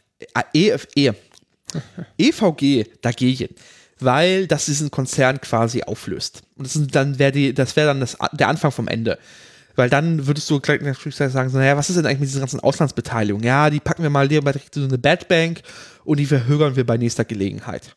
Am Ende bleibt dann nur noch übrig DB Fernverkehr und DB Regio. Und da bei DB Regio sieht es auch schon ein bisschen schlechter aus, weil die ganzen Bundesländer anfangen, ihre eigenen EVUs aufzubauen. Also, die Bundesländer kaufen jetzt schon ja schon seit 15 Jahren eigene Schienenfahrzeuge. Ähm, und sie merken so langsam, ah, das mit dem, also die ganzen Privatunternehmen, inklusive DB Regio, die kalkulieren ja ihren Personalschlüssel sehr, sehr dünn und da muss ja nur ein oder zwei krank werden und schon bricht mir hier der Verkehr zusammen. Mhm. Sollten wir vielleicht doch lieber besser machen, selber machen, anstatt diesen, den irgendwie da irgendwie 10 oder 5 Prozent Gewinn zuzutun, machen wir selber. So, Baden-Württemberg macht, hat jetzt einen Lokführerin-Pool aufgebaut. Ach, Äh, echt? Ja, das fängt an. Die bauen, gründen jetzt eigene EVOs. Äh, wir werden jetzt eine Phase erleben, wo die Bundesländer Regionalverkehre anfangen, immer mehr selber zu fahren. Und damit ist schon DB Regio in Frage gestellt, weil DB Regio besteht einfach aus die, die Gewinnausschreibung der Bundesländer. Die haben keine eigenen Verkehre mehr. Das Einzige, was sie selber gefahren haben, sind, war dieser Interregio, äh, Interregio Express äh, Berlin-Hamburg und den haben sie eingestellt. DB Regio Ja. lebt von den Ausschreibungen. Und da, dann bleibt am Ende noch DB Fernverkehr übrig. Äh, und da hat die EVG so richtig, also nicht so viel Mehrheit am Ende. Und da merkst du halt, wo der ganze, das alles am Ende herkommt. Nur hat sich jetzt die SPD in diesem Punkt durchgesetzt, weil ihr der SPD nicht so viel wichtig ist. Die hat ja irgendwie nur Mindestlohn und das hier durchsetzen können insgesamt. Äh, bleibt die, äh, die B-Netz, äh, sorry, die Deutsche Bahn als integrierter Konzern erhalten. Aber zumindest ein Punkt, der schon mal der Anfang ist, ähm, die Infrastruktureinheiten äh, DB Netz, äh, DB Station und Service und DB Energie kommen in eine Gesellschaft, weil die sind bisher getrennte Gesellschaften, die nicht miteinander verbunden sind, die nur durch einen eigenen, gemeinsamen Eigentümer verbunden sind. Das heißt, das ist der Klassiker. Du hast einen kleinen Bahnhof und oben auf diesem Türmchen sitzt der Fahrdienstleiter oder die Fahrdienstleiterin. Die weiß, hm, da ist eine Weiche kaputt, der Zug wird jetzt erstmal nicht kommen. Da gibt's jetzt, da könnte sie jetzt das, oder die Person das Fenster aufmachen und die Reisenden unten mal kurz auf kurzem Dienstweg informieren oder einfach die Ansage machen. Darf sie nicht, weil das ist ja die Aufgabe von Station und Service. Und die beiden Unternehmen haben durch den, sind nur durch einen gemeinsamen Eigentümer, aber sonst nicht miteinander verbunden. Das heißt, Auch nicht mal, auch nicht mal, also auch, meinst du nur rechtlich oder auch tatsächlich nicht verbunden? Tatsächlich auch nicht verbunden. Nee, was passieren Also ist, die haben nicht mal eine, eine, eine sozusagen so ein gemeinsames IT-Backend, auf das sie Ja, zugreifen. doch, und es gibt halt dieses Riss. So, und das heißt, der, die Fahrdienstleiterin oder der Fahrdienstleiter muss in dieses Riss das reinkippen, das Reiseinformationssystem. Und dann bekommt irgendwann das Ansagezentrum, das sonst wo ist, also nicht an diesem Bahnhof, ähm, das mit und macht dann vielleicht eine automatische Durchsage oder eine manuelle. Oder auch nicht. Es liegt eine Entscheidung von äh, Station und Service. Es hängt auch davon ab, was denn die äh, EVUs denn so gebucht haben bei Station und Service. Der Informationsgrad. Das kann man ja auch buchen, da kann man auch Geld sparen. Du merkst, äh, Was? Wie, warte mal, den Informationsgrad? Das heißt, du willst mir also gerade sagen, dass wenn an diesen kleinen, ja, Bahnhöfe sind es ja nicht, sondern Halte, wer ist noch Haltepunkte, ja, glaube ich, ne? Haltepunkte. Diese, die ganz, die sind die kleinsten ihrer Art, wo dann keine richtigen Displays hängen, sondern nur diese, ja, mit diese ganz kleinen LED-Anzeigen, wo so Ja. die Laufschrift durchjuckelt. Das ist, die, die aktuellen Informationen darauf sind günstiger, als wenn irgendjemand irgendwo was durch ein, äh, durch ein Horn trötet und das möglicherweise auf eine große Anzeige schaltet. Ja, vor allem, weil diese, Echt? diese LED-Anzeiger, die hat äh, Station und Service auch nicht selber bezahlt, sondern die haben sich schön fördern lassen. Sonst hätte Station und Service gesagt, so, nö, reißende Informationen, nö, brauchen wir nicht. Auf diesen kleinen Haltepunkten. Ist nicht wichtig. Jedes Mal, wenn quasi eine EVU irgendwas haben möchte von Station und Service, macht Station und Service die Hand auf. Dafür gibt es alles Entgelte. Und das fängt wirklich dann an, dass irgendwie Fahrpläne ausgehängt werden, Wer hat sich die Scheiße eigentlich ausgedacht, Dennis? äh, äh, Bahnreform 1 und 2. Grüße, Grüße an die CDU und SPD in den äh, frühen 90er Jahren. Wie kommt man auf sowas? Naja. Das ist doch absurd. Das ist doch völlig Kafkaesk. Na, es ist halt, das, das nennt sich integrierter Konzern am Ende. Dass man sich halt Ja, aber wo- ist Aber das sind doch alles, das sind doch alles Sachen. Ich komme jetzt nochmal zurück. Ja. Bei, der- ne, bei der Behördenbahn war auch nicht alles toll, aber äh, bei der Behördenbahn war das ja zumindest alles irgendwie zusammen unter einem Dach, Ja. ohne so äh, künstlich eingezogene Trennmauern. Ja. Und vor allem diese, äh, diese Trennmauern sind auch willkürlich gezogen, die sind keine rechtliche Erfordernis. Es gibt eine rechtliche Erfordernis, dass quasi alles, was Infrastruktur ist, vom Rest getrennt ist. Und da ist die Bahn so ein bisschen, ah, müssen wir das machen? Ah, das wollen wir aber nicht. Oh, äh, äh, aber dann, da haben wir ja keinen Zugriff auf dieses Geld und das Vermögen und überhaupt. Aber da plötzlich, ja, Station und Service und DB Netz, nee, bitte so weit auseinander wie möglich. So. Das ist absurd. Das kommt aber jetzt unter eine Hand. So, das macht es besser. Wenigstens etwas. Lass uns mal, also ihr merkt jetzt schon Naturschutz und den ganzen Quatsch, ne? Das Ja. blenden wir jetzt total aus. Das ist uns egal, Klimaschutz interessiert uns auch nicht. Außerdem Wir äh, hier langfristige Strategie für autonomes und vernetztes Fahren kommt. Ja, ja, gut. Ich wollte eigentlich noch was, auf was anderes hinaus, Ja. was wir hier, glaube ich, besser anschließen können. Jetzt müssen wir ein bisschen springen, leider, und können nicht so durchgehen. Nämlich auf Zukunftsinvestitionen und nachhaltige Finanzen. Da kommt der Bahn ja auch eine besondere Rolle zu, ne? Genau. Denn Teile des Vermögens muss die DB ja schon abgeben. Richtig. Bestehende staatliche Gesellschaften wie die DB AG, Deutsche Bahn AG Infrastrukturbereich oder die BIMA werden wir stärken und ihre Fin- Finanzierungsmöglichkeiten verbessern. Äh, dafür können von Fall zu Fall Instrumente wie Kreditermächtigung und Eigenkapitalstärkung genutzt werden. Und hast du den Teil, wo die, äh, das Vermögen von DB Netz äh, auf die BIMA geht? Hast du das auch noch irgendwo? Nee, habe ich jetzt Ah, hier, genau. gerade nicht. Wir setzen im Bündnis, äh, im Rahmen des Bündnisses des, die Arbeit der Baukostensenkung. Okay, also, stopp, stopp, jetzt der zweite Satz. Wir gliedern die nicht bahnnotwendigen Immobilien des Bundeseisenbahnvermögens in die Bundesanstalt für Immobilienaufgaben BIMA ein und richten die BIMA auf unsere Bau-, Wohnungs- und Städte, stadtentwicklungspolitischen und ökologischen Ziele aus. Wir werden die BIMA, äh, wir werden der BIMA mehr Freiheiten verschaffen und ihre Aufnahme und ihr die Aufnahme von Krediten ermöglichen. Die BIMA soll künftig selbst investieren und bauen, sowie weiterhin kommunales Bauen unterstützen können.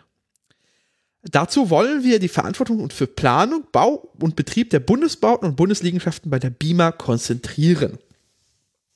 Geil. So, Schattenhaushalt. erstmal kurz, erstmal kurz, was ist das denn überhaupt? Ja. Die BIMA ist die Bundesanstalt für Immobilienaufgaben. Die BIMA sorgt für Neubau, aber auch Erhalt von Bundesimmobilien. Die haben auch in den letzten Jahrzehnten sehr, sehr viel von Bundesimmobilien verkauft. Meist bietend mussten sie. Ja. Ne?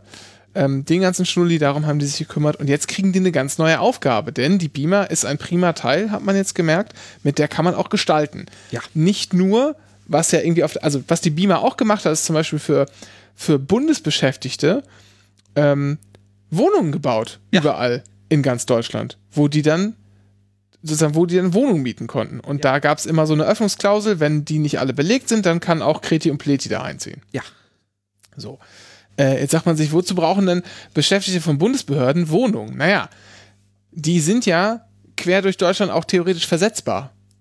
Ja, und Und manchmal muss man da Leute irgendwo hinschicken und muss denen dann erstmal eine Wohnung geben für eine gewisse Zeit oder aber günstigen Wohnraum verschaffen. Und was ist mit den ganzen Leuten, die irgendwo in Ausbildung hingehen? Gleichwertige, gleichwertige Lebensverhältnisse. Natürlich müssen, sollen die Behörden ja auch über Deutschland verteilt sein. So. Genau. Und was ist denn zum Beispiel jetzt mit, und das ist tatsächlich ein sehr großes Problem, gerade von Flächenverwaltungen, mit die äh, Leute ausbilden wollen oder müssen, Ja. wie zum Beispiel die Bundespolizei oder die Zollverwaltung. Da kommen Leute hin, das sind dann irgendwie äh, Beamtenanwärter, die verdienen so ein paar Groschen, also im Vergleich zu anderen Ausbildungen natürlich sehr, sehr viel, aber dennoch damit, mit dem Gehalt, sich selber in einer Großstadt wie Berlin oder München eine eigene Wohnung zu finanzieren, kaum machbar. Es sei denn, man isst nur noch Toastbrot. Dafür ist die Beamer ursprünglich mal da gewesen. Die haben sehr, sehr viele Bestände verkauft, haben auch nicht mehr so viele Wohnungen, aber man hat jetzt erkannt, hier ist ein Schlüssel, äh, auch die Wohnungsnot zu, zu verringern. Wir geben der Beamer einfach Geld, die soll selber bauen und dann löst sich auch das Problem möglicherweise hintenrum, dass wir Probleme in der Nachwuchsfindung haben, weil wir sagen können, komm einfach zu uns, wenn du keine Bude findest, wir verschaffen dir eine. So wie man das in den 70er Jahren auch schon mal gemacht hat. Im großen Stile. So. Das ist der politische Aspekt. Jetzt hast du gerade gesagt, Schattenhaushalt. Also ne, die Frage stellt sich ja, warum kriegen die so viel Eigentum übertragen? Und der Punkt ist, das kriegen die, um Eigenkapital zu haben, denn wir wissen ja, nur wer Geld hat, kann sich auch Geld leihen. Äh, beziehungsweise in diesem Fall, wer Vermögen hat, der ist kreditwürdig genug, um sich Geld am Kapitalmarkt zu besorgen. Aber Dennis, warum? Warum sollte die Beamer sich Geld am Kapitalmarkt besorgen? Äh, damit sie äh, bauen kann, ganz viel. Wie, die kann doch bauen. Dann kriegt die einfach ein bisschen mehr Geld in der nächsten Haushalts. Ja, es gibt kein Geld im Haushalt. Das ist eine Schuldenbremse.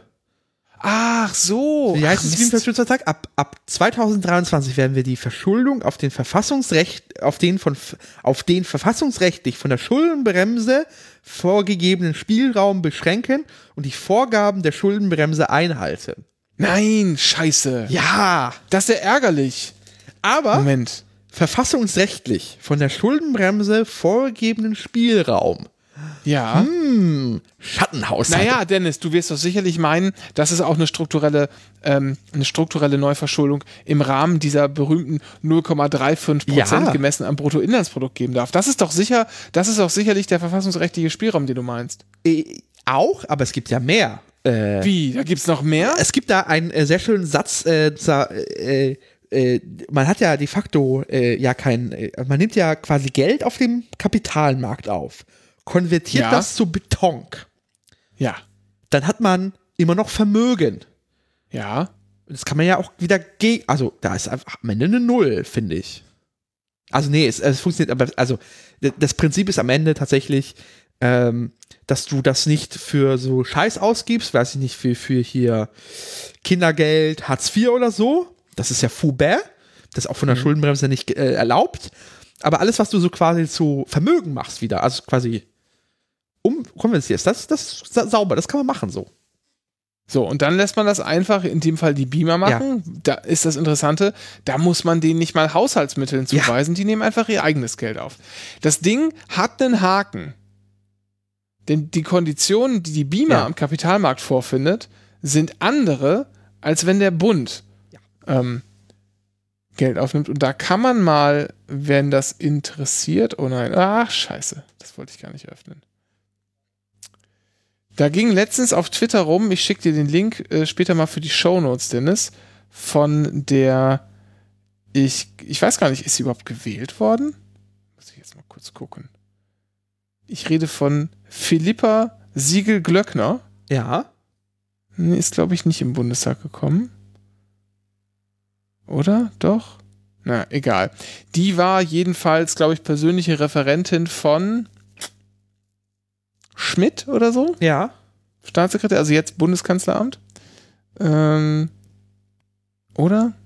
Doch, ich glaube von Schmidt. Als der Staatssekretär im, im Bundesfinanzministerium war und die hat auch so ein ähm, ja, Dezernat Z nennt sie das. Die wollen die, das ist halt so ein, ja, wie nennt man das, so ein Think Tank, der sich über um Finanzen dies, das kümmert. Ne? Ja. eine neue Finanzpolitik für Würde, Wohlstand und Demokratie, so nennen die das. Ähm, die ist halt komplett aus dieser Finanzbranche, wenn man so will, da war irgendwie viel im Ausland. Die Lage der Nation hat ein längeres Interview mit ihr veröffentlicht. Sie selber hat sich so ein bisschen äh, innerhalb, sag ich mal, der Juso-Bubble ähm, hat sie sich ein bisschen unbeliebt gemacht, weil sie Kampf kandidiert hat gegen äh, eine, glaube ich, Juso-Kandidatin. Egal, bei der Aufstellung der Bundestagswahllisten. Spielt keine Rolle. Inhaltlich kann man aber bei der sehen, was der Unterschied wäre, das haben die nämlich mal ausgewertet, äh, zwischen die Beamer nimmt Kohle auf und der Bund nimmt Kohle auf. Ja. Bei der Beamer war das, habe ich so in Erinnerung, ungefähr, ungefähr, ähm, ich meine 1,8 Prozent oder so, oder 1,4 Prozent, ich weiß nicht so genau, so ich gleich nochmal raus, würden die bezahlen an Zinsen, wohingegen der Bund derzeit bei so 10 Jahresanleihen 0,35 Prozent geschenkt bekommt. Also negativ. Also wir zahlen, kriegen also äh, eine, ja, was ist denn, hier, 100 Millionen, ja, und zahlen irgendwie 350.000 Euro weniger zurück. So, glaube ich. 1%. Also man kann es ja, man ja gucken, es gibt ja zum Beispiel bei der Deutschen Bahn. Es wird teurer, das wollte Ja, ich sagen. Es genau, wird, es wenn man die Beamer das machen lässt, ist es teurer, als wenn man es gerade so aus dem Bundeshaushalt finanziert. Genau. Das, sieht- das sieht man auch bei der Deutschen Bahn. Es gibt da eine Liste bei der Deutschen Bahn in deren Investor Relations, äh, wo deren Unternehmensanleihen, also so wie die DB, also die Deutsche Bahn sich ihr Geld holt, da ist also von alles dabei, von irgendwie äh, 0% Anleihen bis tatsächlich welche, die bis zu 6% gehen. So. Also die, die Bahn zahlt auch sehr viel an Zinsen tatsächlich für ihr Geld. So. Die, äh, dabei, tatsächlich würde die Deutsche Bahn ja eigentlich davon profitieren, dass sie de facto der Staat ist und der Staat würde die DB im Zweifel auch Notfall retten. So, und das steht ja auch in diesen, das siehst du auch in diesen Kreditratings der Deutschen Bahn. Da steht halt, halt drin so, also einerseits ist der Konzern so richtig scheiße finanziert und deswegen müsste man den eigentlich jetzt so, so ein B- oder C-Rating geben, aber der Staat wird im Zweifel äh, alles in die Hand nehmen, um diesen Verein zu retten, deswegen ist es jetzt ein AA. Ja, also es ist schon so ein bisschen Ja.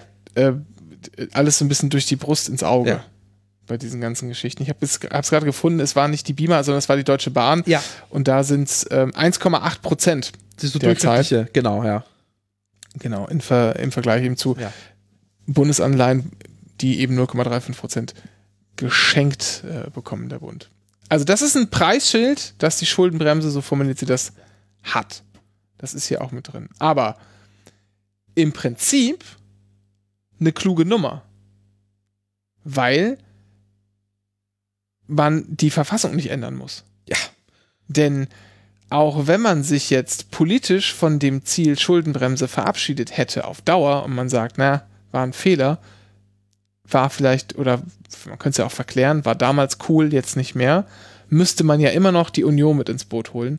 Und das wird nicht passieren. Richtig.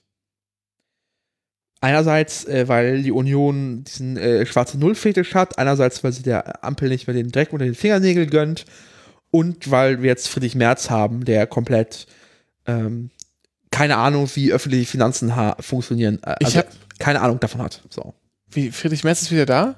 Ich habe gehört, Helge, Helge Braun hat ihn verschluckt. ja. Ich habe hab ich auch letztens in den Nachrichten gehört. So. Hm. Ja, aber das ist halt tatsächlich, äh, das ist dieser, dieser Spielrahmen, den man halt nutzen kann und den tatsächlich ähm, unser neuer Finanzminister Christian Lindner auch full embraced. Äh, Ah, sag das bitte nicht. ah, full embraced. Oder Christian Lindner, Finanzminister. Nee, Finanzminister Christian Lindner, das sollst du nicht sagen. Naja, er hat nicht so einen schmucken Titel wie Gamesminister Robert Habeck. So. Ja, das ist richtig. So. Ähm, das heißt, man sieht da schon, äh, die kreative Finanzierung des ganzen Vorhabens, das ist da und der Wille auch dazu da. Also ich finde es sehr schön, dass die FDP ähm, zumindest ein Mantra aus dieser Unternehmenskultur, äh, dass man halt äh, nur mit, mit Finan also mit Investitionen bekommt man wieder Scheiß. Also kommt man, also so. Sparen nützt halt nichts. So. Du kannst halt deine alten Maschinen abrocken und sparst dann vielleicht, machst dann halt für ein paar Prozent mehr Gewinn, aber irgendwann fliegt dir das um die Ohren. Aber wenn du eine neue geile Maschine baust, die irgendwie 20 Prozent mehr Output hat und das schön abschreibst und noch so ein paar andere Steuertricks anwendest, hast du mehr davon. Und man kann sich sogar noch den Tischkicker leisten. Richtig. Und so einen großen Cola, Coca-Cola-Kühlschrank. Ja. So, Dennis, Respekt, Chancen, soziale Sicherheit in der modernen Arbeitswelt. Da gibt es eigentlich, ne, Bauen und Wohnen ist ein Teil, es gibt wieder ein Bauministerium, ähm, Hartz IV, es kommt das Bürgergeld, Hartz IV wird umgebaut. Es Nicht kommen mehr, alles nicht mehr ganz so eklig, nicht Ja. richtig cool, aber nicht mehr ganz so Das eklig. paar, da, warte, da sind ein paar interessante Sätze dabei. Und zwar zum Beispiel den einen, der ist vielleicht von der SPD. Den finde ich, der ist, der ist, der, der ist, äh, ich glaube, der war von der SPD und wurde dann abgeschwächt. Und zwar heißt er jetzt, Wohnen ist ein Grundbedürfnis und so vielfältig wie die Menschen. Dann müsste eigentlich heißen Grundrecht, aber dann kriegt die FDP sofort wieder Anfälle. Ja, das ist ja Kommunismus. Ja, das ist wieder Kommunismus. Was nachher hat, kommen die noch mit dem Recht auf Arbeit um die Ecke. Ja, ja, genau. Es übrigens gibt in der Berliner Verfassung, aber nur so viel. Ja. Egal. Aber zum Beispiel steht auch drin, flexible Arbeitszeitmodelle. Wir, aber wir halten am Grundsatz des 8-Stunden-Tages im Arbeitszeitgesetzes fest. Das finde ich gut. Ja. Also das finde ich nicht gut, weil eigentlich hätte ich gerne eine äh, 30-Stunden-Woche, aber Naja, aber es ist halt dieses Schielen nach dem Motto oder das Jammern der Arbeitgeberinnen nach dem Motto, ja, wir brauchen in diesen modernen Zeiten flexible Arbeitszeit. Ja, Kann ja nicht sein, dass die alle um bei 18 um, äh, nach 8 Stunden den Stift fallen lassen. Wir müssen die mehr ausbeuten, weil digital. ich würde gerade sagen, es kann ja, man kann es ja flexibler machen, Ja. aber, aber halt nicht mehr. Richtig. so, ja. Natürlich gibt es den Wunsch, auch von vielen Arbeitnehmerinnen, ihre Arbeitszeit anders einzuteilen. Ja. Dem steht das Gesetz aber bisher nicht entgegen. Genau. Also es gibt die Möglichkeit, bis zu 10 Stunden Ja. äh, täglich zu arbeiten und im Einzelfall darf man auch bis zu 12 Stunden machen. Dann ist nur das Problem, wenn man über diese 12-Stunden-Regelung geht, dann muss der Arbeitgeber das in der Regel mit Freizeitausgleich und Geld. Ähm, und Geld. Nicht nur eins von beidem, sondern mit beidem tatsächlich ausgleichen. Aber das ist dann halt eben für die besondere Belastung, die da ansteht.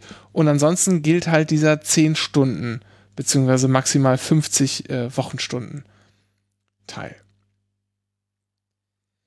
Außerdem, genau, du sagtest gerade Bürgergeld, da steht auch der schöne Satz drin, Bürgerinnen und Bürger sollen ihnen zustehende Leistungen wie aus einer Hand erhalten, im Rahmen möglichst niedrigschwelliger, einheitlicher Anlaufstellen vor Ort. Und das wäre auch eine große Verbesserung. Der Klassiker ist aktuell, du gehst, du, du gehst zum, äh, zur Arbeitsagentur oder zum Jobcenter und betragst, be beantragst dort Hartz IV. Und dann sagte die Behörde dort nach so irgendwie sieben Monate Prüfung, du hast aber hier 17 Euro zu viel, du Genau. hast darauf keinen Anspruch.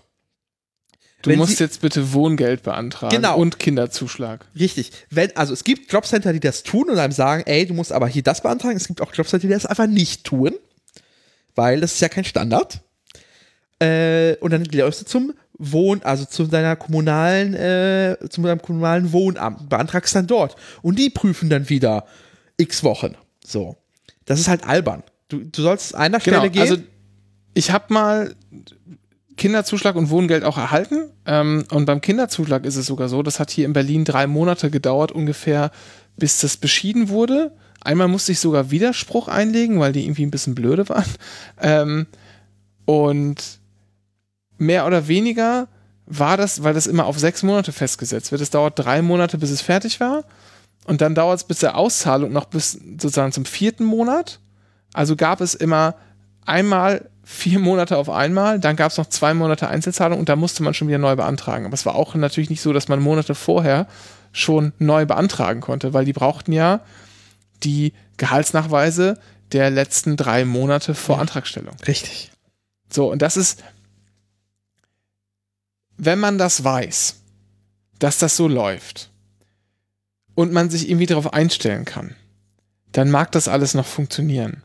Wenn man aber keine Kohle hat zum Essen kaufen, ja, ähm, und beantragt jetzt Hartz IV und sagt, nö, gibt's nicht, musst halt woanders hin, du wartest wieder monatelang, dann ist das ein echtes Problem. Denn dann bist du tatsächlich darauf angewiesen, dass du jemanden findest im Jobcenter, der erstmal vorstreckt. Das gibt es, das können die machen. Ja. Die können so Darlehen geben für diese Fälle. Aber da muss sich halt jemand drum kümmern. Und vor allem muss sich die Person selbst drum kümmern. Und nicht jede Person weiß das. Äh, und äh, ja, das ist halt scheiße. So. Ja. Und ich verstehe es auch nicht. Also vor allem ist auch in Sachen Verwaltungseffizienz ist das halt ab, absolut albern. Ist absurd. Weil du ist musst halt, da prüfen dann jetzt quasi drei Stellen am Ende ähm, Genau. deine Einkommensnachweise nach drei verschiedenen Gesetzen, so. Äh, das heißt, du kopierst deine Einkaufsnachweise dreimal. Es ist halt komplett absurder Mindfuck. So. Der einfach nur deshalb besteht, weil diese ganzen Sozialleistungen aus verschiedenen Töpfen bezahlt werden. So. Genau. Und das ist halt, nee, ist nicht. So. Das muss besser werden. Das wäre, äh, allein das wäre ein großer, eine große Möglichkeit, vielen Leuten sehr gut zu helfen. So. Es gibt noch ein paar weitere gute Neuigkeiten, wie zum Beispiel, dass in den ersten zwei Jahren nicht überprüft wird, wie sieht denn deine Wohnung aus? Ja. Ist sie groß, zu klein, zu teuer oder so? Ähm, ist mir jetzt in, also ich kenne jetzt auch wenig Fälle, in denen das passiert ist und wenn dann eher nach Jahren, ich halte das für so ein, äh, also in der Regel ist das nicht das Erste, was passiert. Ja, wo wohnen sie denn? Sondern man gibt die Kohle da an äh, und dann wird bezahlt erstmal. So, so kenne ich das auch aus eigener Erfahrung. Ähm, und äh, das sind so Sachen, die, die dann erst später gemacht werden, sodass ich glaube, ist das hier auch so ein kleines Feigenblatt. Man zieht jetzt sozusagen, vielleicht gibt, schafft man damit auch ähm, tatsächlich einige Härten ab, die es irgendwo in manchen Verwaltungen gibt. Aber ich glaube, in der Regel wird das auch schon so gehandhabt. Viel wichtiger allerdings, dass in den ersten zwei Jahren auch erstmal das Vermögen nicht angetastet werden muss. Denn das kann natürlich auch ganz schön, äh, ganz schön reinhauen. Ne? Sagen wir, du bist mal irgendwie zwei Jahre arbeitslos und zwar so arbeitslos oder dann vier Jahre, sagen wir mal, sodass du dann auf, auf Hartz IV runterkommst. Und die letzten beiden Jahre hast du aber zu viel Vermögen dir aufgebaut äh, und jetzt nicht unbedingt in diesen Sachen, die nicht angetastet werden können, wie Riester oder so, sondern äh, halt, keine Ahnung was, in Aktien oder einfach so auf der Bank rumliegen oder was. Und dann wird gesagt, naja gut, nee, dann äh, erstmal verbrennen die Kohle. Und dann sitzt du da rum und verbrennst in den zwei Jahren dann deine, weiß ich, 50.000 Euro. Ähm, und dann findest du wieder Arbeit oder hast die Kohle aufgebraucht und jetzt kommt irgendwie jemand, aber es fehlen halt 50.000 Euro für deine Altersvorsorge. Und Ja. die sind, sag ich mal, schneller ausgegeben als angespart. Ja. Das ist schon, das ist cool. Und natürlich, der Hammerpunkt schlechthin, 12 Euro Mindestlohn. Ja. Wie So. konnte das denn nur passieren, Dennis? Was ist da, was ist da passiert? Hast du da, was hat dir Christian Lindner persönlich geschrieben? Äh, ich glaube, der FDP ist es am Ende egal, tatsächlich, diese 12 Euro Mindestlohn, weil sie de facto. Äh, Kannst du mir leisten sagen? Nee, die wäre 2023 sowieso gekommen, de facto. Also die Kommission hätte anhand der Stimmt. Lohnentwicklung, das ist einfach vorgezogen. Das ist halt Ja, es gibt ja auch dieses, dieses europäische Vorhaben da irgendwie noch, ne? Genau. Gibt's ja auch nochmal damit rein. so. Äh, die 12 Euro sind wichtig, aber prinzipiell wären, wären die sowieso bald gekommen. So. Äh, und deswegen kann da die FDP diesen Sieg der SPD da sehr gerne gönnen, äh, weil die SPD ja auf an, anderen Bereichen ja quasi äh, sie ist jetzt einfach nichts durch, also hat sich ja nirgendwo richtig durchsetzen können. So bis auf die Bahn halt. Alles andere ist ja sehr, pff, naja. Weil zum Beispiel, was hier in diesem Koalitionsvertrag komplett fehlt, ist halt zum Beispiel eine Bürgerversicherung. Größtes SPD-sozialpolitisches Projekt neben der Überwindung von Hartz IV ist die äh, solidarische Bürgerversicherung. Kein Wort, keine einzige Silbe dazu. Nicht durchgesetzt. So. Weil das quasi Kerngeschäft der FDP äh, berühren würde. So. Da merkt man halt plötzlich, äh, wo die FDP sich durchgesetzt hat. Also ich glaube, die SPD, FDP hat sich gar nicht gegenüber so den Grünen durchgesetzt, sondern die SPD hat einfach gesagt, pff, Aber ich glaube, die Grünen hatten die Bürgerversicherung auch im Programm. Ja, stehen. aber- Das ist jetzt, das Sozialprogramm der Grünen ist halt auch nur so da, um zu kaschieren, dass das halt eine Partei von Vermögenden ist. So. sehr schön. Nee, aber es ist halt tatsächlich, es gibt so ein paar Sachen. Es gibt halt, äh, wir können, ich habe noch ein paar Punkte, ich äh, mache jetzt mal schnell runter offen. Äh, Tempolimit haben wir gehört, gibt's nicht. Ähm, äh, was vielleicht mal gesetzlich kommen könnte, wäre keine Limitierung der Abstände für Windkraft, das durchzusetzen, zu sagen, so, nee, es gibt, darf keine Ab Abstände geben, auch nicht in lokal, quasi diese Ausnahmen aus dem Baugesetzbuch rauswerfen, damit nicht so Bundesländer wie Bayern so einen Kilometer festlegen zu irgendeinem Gebäude. Was halt bedeutet, de facto bedeutet, dass du gerade in Bayern kein Windra Windkraftrad bauen kannst, weil du schaffst es nicht, auf einen Kilometer zu kommen. Oder du bist irgendwo im Wald, wo du nicht Ja, bauen ja. darfst. So. Ja, ja, klar. Ähm, was haben wir denn noch? Äh, die Verantwortungsgemeinschaft kommt.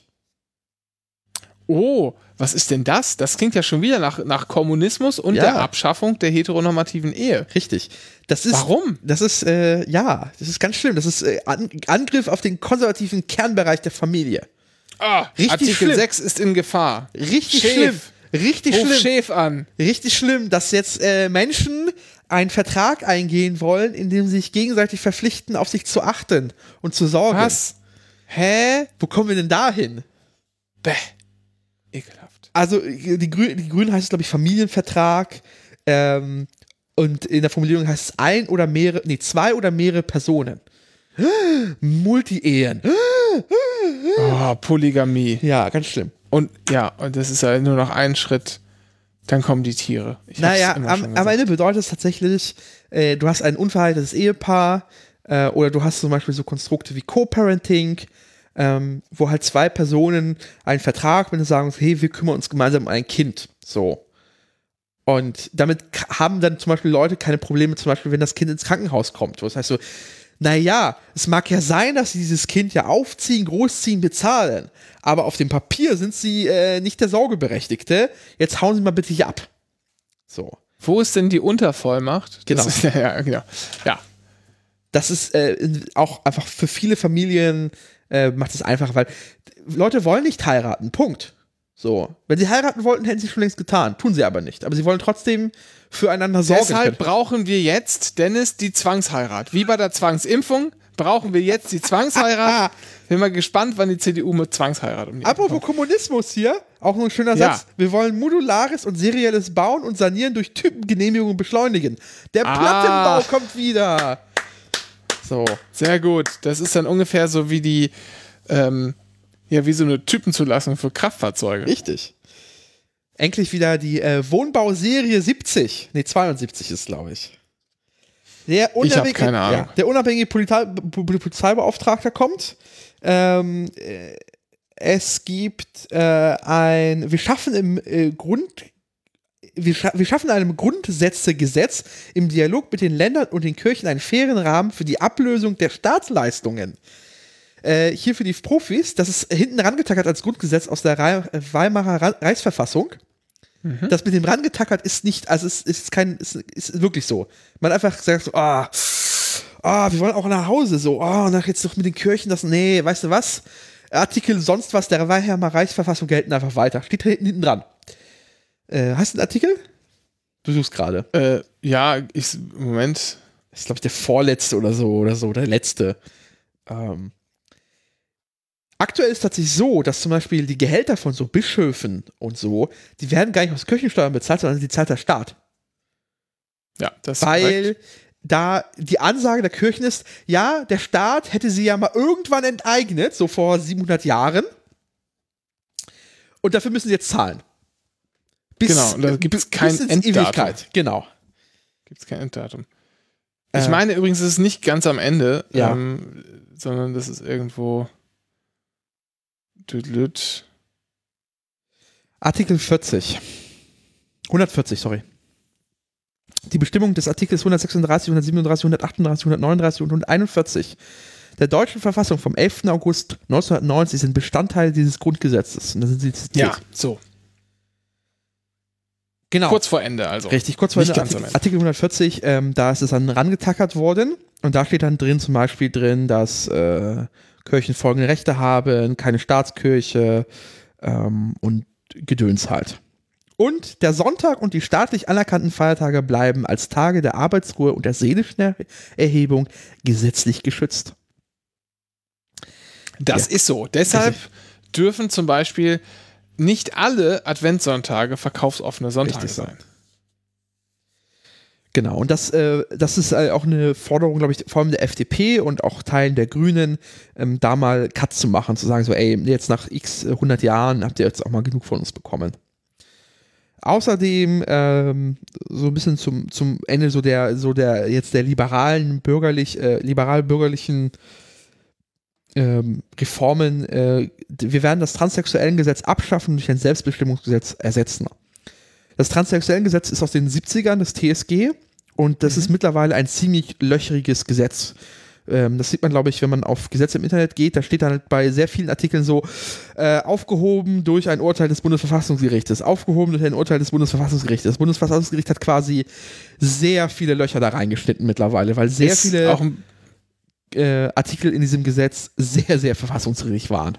Alt, altbacken und überholt Ja. und jetzt glaube ich ähm, Präsident äh, der GIZ, meine ich, ne? Ja, TSG. in der Tat. Hm.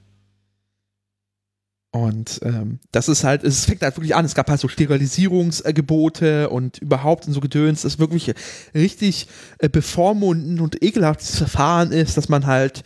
Ja, also ich Ja. meine, das kann sich, das kann man sich ja vorstellen, dass es da irgendwie nach fast 50 Jahren da mal einfach ein Update braucht, Ja. dass sich eben versucht, auch diesem Thema anders zu widmen, als man das vor 50 Jahren gemacht hat. Das liegt ja irgendwie auf der Hand. Da gibt's ja, also wir haben jetzt viel übersprungen, ne? Also Chancen für Kinder, starke Familien Ja, und so haben wir hinter uns Gedöns. gelassen. Freiheitssicherung, Gleichstellung, also ein bisschen erwähnt hat Dennis das mit dem Polizeibeauftragten, der ganze Käse. Deutschlands Verantwortung in Europa. Dennis, Ich habe noch eine letzte Was? Sache. Eine ja, letzte bitte, Sache. bitte. Eine letzte Sache. Und zwar, die Konferenz sollte, also klar, wir werden eine europäische Konferenz einladen. Die Konferenz sollte in einen verfassungsgebenden Konvent münden und zur Weiterentwicklung zu einem föderalen europäischen Bundesstaat führen, der dezentral auch nach den Grundsätzen der Subsidiarität Subsidiarität Subsidiarität und der Verhältnismäßigkeit organisiert ist und die Grundrechtscharta zu Grundrechts der Grundlage hat. Die wollen Deutschland abschaffen. Oh nein. Was hat die, hat die AfD sich schon geäußert? Ja.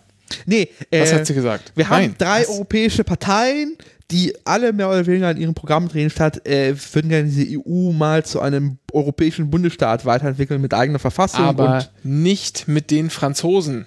richtig. Ähm, aber ich finde es trotzdem wichtig, dass man sich dazu noch bekannt hat, auch wenn das quasi ein Satz für die Papiertonne ist. Vermutlich, vermutlich wird das so sein. Oh, super Abschreibung habe ich auf meiner Liste stehen noch. Ja, das ist aber nur für dich wichtig. Richtig. Du kannst jetzt große Maschinen kaufen Ja, und die sofort innerhalb von zwei Jahren abschreiben. Ja. Ach, sofort, komplett. Nee, Nicht ich glaube, zwei ich Jahren. glaube in zwei Jahren nicht, aber, aber Ja, was man ich abschreiben kann, äh, dank Corona sind ja Computer in einem Jahr. Ach so, ist das so denn? Ja, du kannst jetzt einen Laptop kaufen und kannst dich volle Summe entweder in deinen Unter also quasi als, als, als Unternehmensausgaben komplett von der Steuer absetzen oder als Werbungsausgaben, Mhm. wenn du Arbeitnehmer bist, weil du diesen Laptop für Arbeitszwecke kaufst. Vorher musstest du den über drei Jahre lang abschreiben.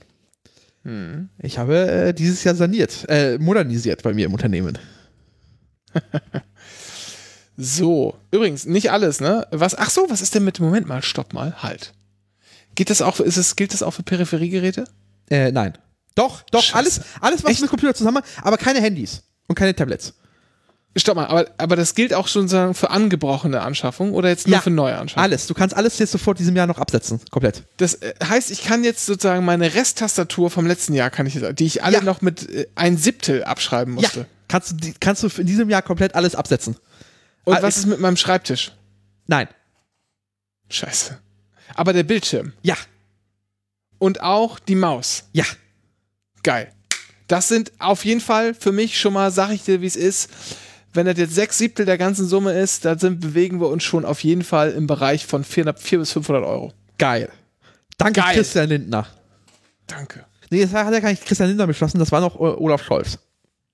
Danke, Olaf. Und zwar, wer hat das gemacht, worüber sich äh, alle sagen, das sei verfassungswidrig und so, und zwar als BMF schreiben.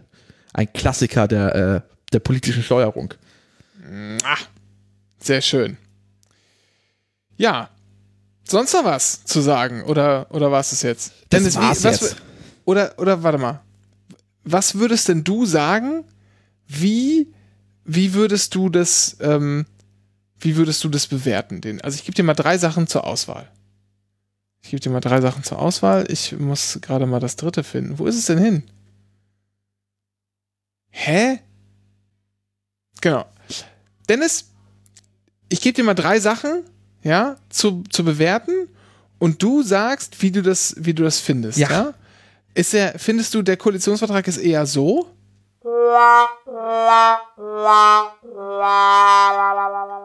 Oder findest du, der ist eher so? Ich will Geld verdienen und mir Segelyachten kaufen von meiner Dividende und sowas. Oder findest du, der ist eher so? Jeder, der mit Dreck beworfen wird, hat den Unschuldsbeweis zu erbringen. Ich würde sagen, der Koalitionsvertrag ist das hier. Das ist die Bazooka. Nee, die Bazooka war doch schon. Das ist doch jetzt alt, Dennis. Denk dir, mal, denk dir doch mal, denk dir doch einfach mal neue Sachen aus. Einmal im. Keine Bremsen, Martin Schulz. Das ist das Problem. Jedes Mal, wenn ich in einem Game schlage, spielst du keine Bremsen Martin Schulz ein. Ja, und? Ja. Das funktioniert auch, finde ich. Funktioniert auch jedes Mal ganz gut. Äh, Ja. ja. also tatsächlich, äh, ich bin mit vielem nicht einverstanden. So. Und ich finde find auch vieles viel zu schwach. Aber es passiert eigentlich mal was. Das ist, also man ist halt irgendwie nach 16 Jahren äh, Lehm, Lehm, also Lehmherrschaft der Angela Merkel, indem man nur reagiert hat Ja. auf, äh, es ist jetzt so ein bisschen Gestaltungswille plötzlich da. Und das finde ich gut.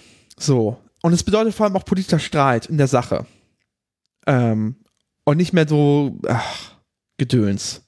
Also es ist halt wirklich, wir können jetzt um, um harte Fakten sprechen. Wie wollen wir die Deutsche Bahn organisieren? Darüber kann man sich wirklich sehr vor, hervor, hervorragend streiten, wo Ja. es auch nicht die Wahrheit gibt tatsächlich. Es gibt Wege, das so zu machen oder so zu machen äh, und man kann sich irgendwo dann einigen und da können vielleicht alle sogar glücklich damit sein. Das kann ein sinnvoller Weg sein. Aber man kann sich jetzt in der Sache wieder über Dinge gut streiten und es gibt einen Willen, Dinge zu machen und das ist allein das, allein das äh, macht mich schon positiv. So, ich finde da viele Scheiße drin.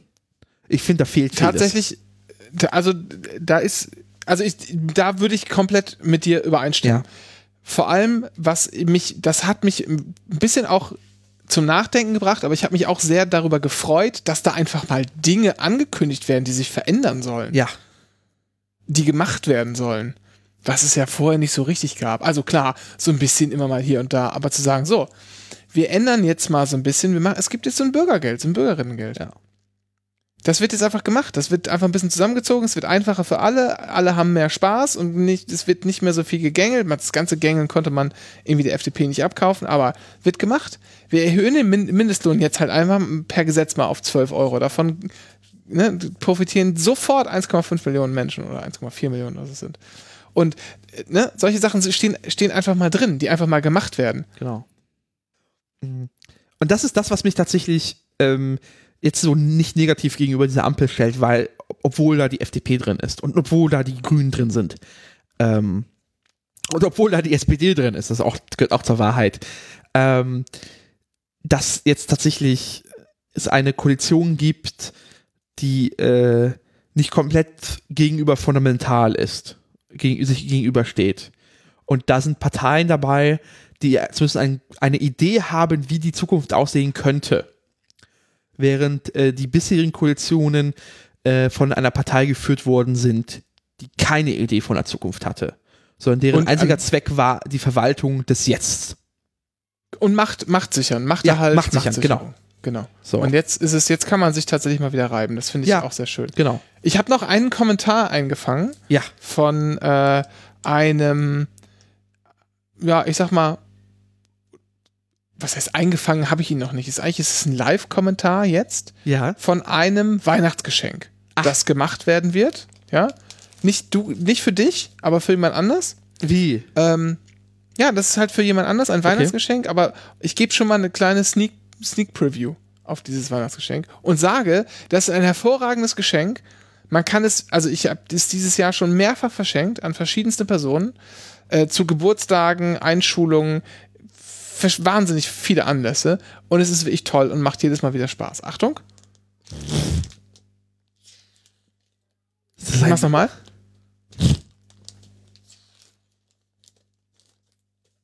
Verschenkst du Furzkissen? Ja, klar. Sehr geil. Sehr Geil. gut. Sehr gut. So gut. Sehr gut. Du wissen, wo es die gibt? Äh, es gibt auch, auch eine hervorragend. Es gibt verschiedenste Furzkissen, hatte ich schon in meinem, in meinem Leben. Und dieses hier ist echt gut. Nicht so teuer. 4 Euro und relativ robust. äh, es gibt hier den Scherzartikelladen in Neukölln, wo du auch verschiedene Sorten Scheiße kaufen kannst, aus Plastik. Ja, nee, es mu- muss gar nicht so. Das ist tatsächlich ein, ein, ähm, ein Spielzeugladen hier in der Schönhauser, Oh. Schönhauser Allee. Sehr Ja. gut. Die haben die, aber die sind echt, also die bestellen das immer so in recht großen Mengen und die sind dann auch sehr schnell ausverkauft. Also es geht Oho. echt weg wie warme Semmel. Ich war schon mehrfach da und es gab keine. Und da hat die gesagt, nee, kommen Sie einfach in zwei Wochen wieder. Wir kriegen wieder welche, aber die sind immer sehr schnell weg. Ah, wie geil. Furzkissen, Ja, das ne? geht auch nicht aus der Mode. Ja, nee, total. Und es kommt hier von Simba Toys aus Fürth. Ach, lokale, äh, lokale Förderung sogar noch. Hashtag keine Werbung. Richtig. Und es steht richtig geil, auf dem, auf dem Furzkissen steht fett drauf Pupsi. Und unten steht Simba, Simba Toys, Werkstraße 1 90 765 Fürth, Germany. Und dahinter 10 842 9988. Keine Ahnung, was das sein soll. Steuernummer vielleicht. Ähm, auf dem, und zwar tatsächlich auf diesem Gummibezug des Kissen haben die die Adresse einfach drauf. Richtig geil. richtig oldschool. Das Design hat sich, glaube ich, auch seit 40 Jahren nicht geändert. Hervorragend. Sehr gut. Damit kommen wir zum letzten Punkt, Dennis.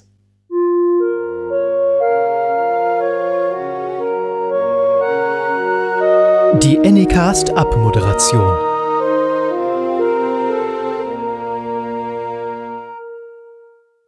Ihr könnt diesem Podcast auf verschiedenen äh, sozialen Kanälen folgen. Äh, auf Twitter, auf Instagram und auf Facebook. Aber auf Facebook wird nichts passieren. Aber folgt da trotzdem mal. Und viel wichtiger, im Netzwerk der Wahrheit, noch bevor es verboten wird, schnell reinklicken, Telegram. t.me slash anycastofficial, da sind wir zu finden. Und da gibt es auch noch wenige Tage in diesem Jahr, Ja. den großen Anycast Tütensuppen Adventskalender. Und wenn euch das alles noch nicht reicht, könnt ihr gerne eine schöne Bewertung bei Apple Podcast für uns hinterlassen, ein paar Sterne rausdrücken oder auch irgendwie ein paar Euro zuschmeißen, einen schönen Girocode dazu. Und Bankverbindung findet ihr auf nik.st slash unterstützen.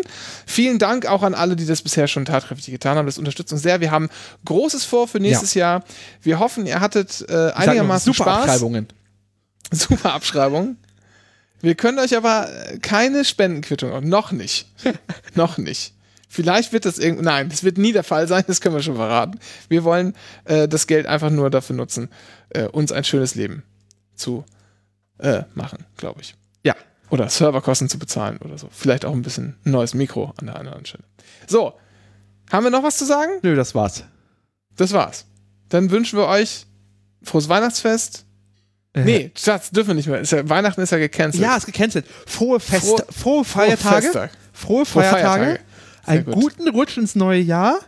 Mhm. Äh, rutscht beim Abschreiben nicht aus. So. Und äh, äh, vielleicht ist da dann die Pandemie bis dahin äh, im Januar vielleicht nicht mehr so anstrengend. Bisschen weniger Nein, anstrengend. das wird, wird nicht so sein. das wird richtig hardcore, richtig schlimm. Omikron wird lustig. Bis dann. Aber jetzt gibt es erstmal Glühwein. Und Finanzminister, nee, sorry. Und Gesundheitsminister äh, Lauterbach. Wird alles besser Ja, jetzt. da klatschen wir nochmal ganz kurz. Herzlichen Glückwunsch, Karl. Auch an dieser Stelle. Dann bis Mittwoch bei Lanz. Bis dann.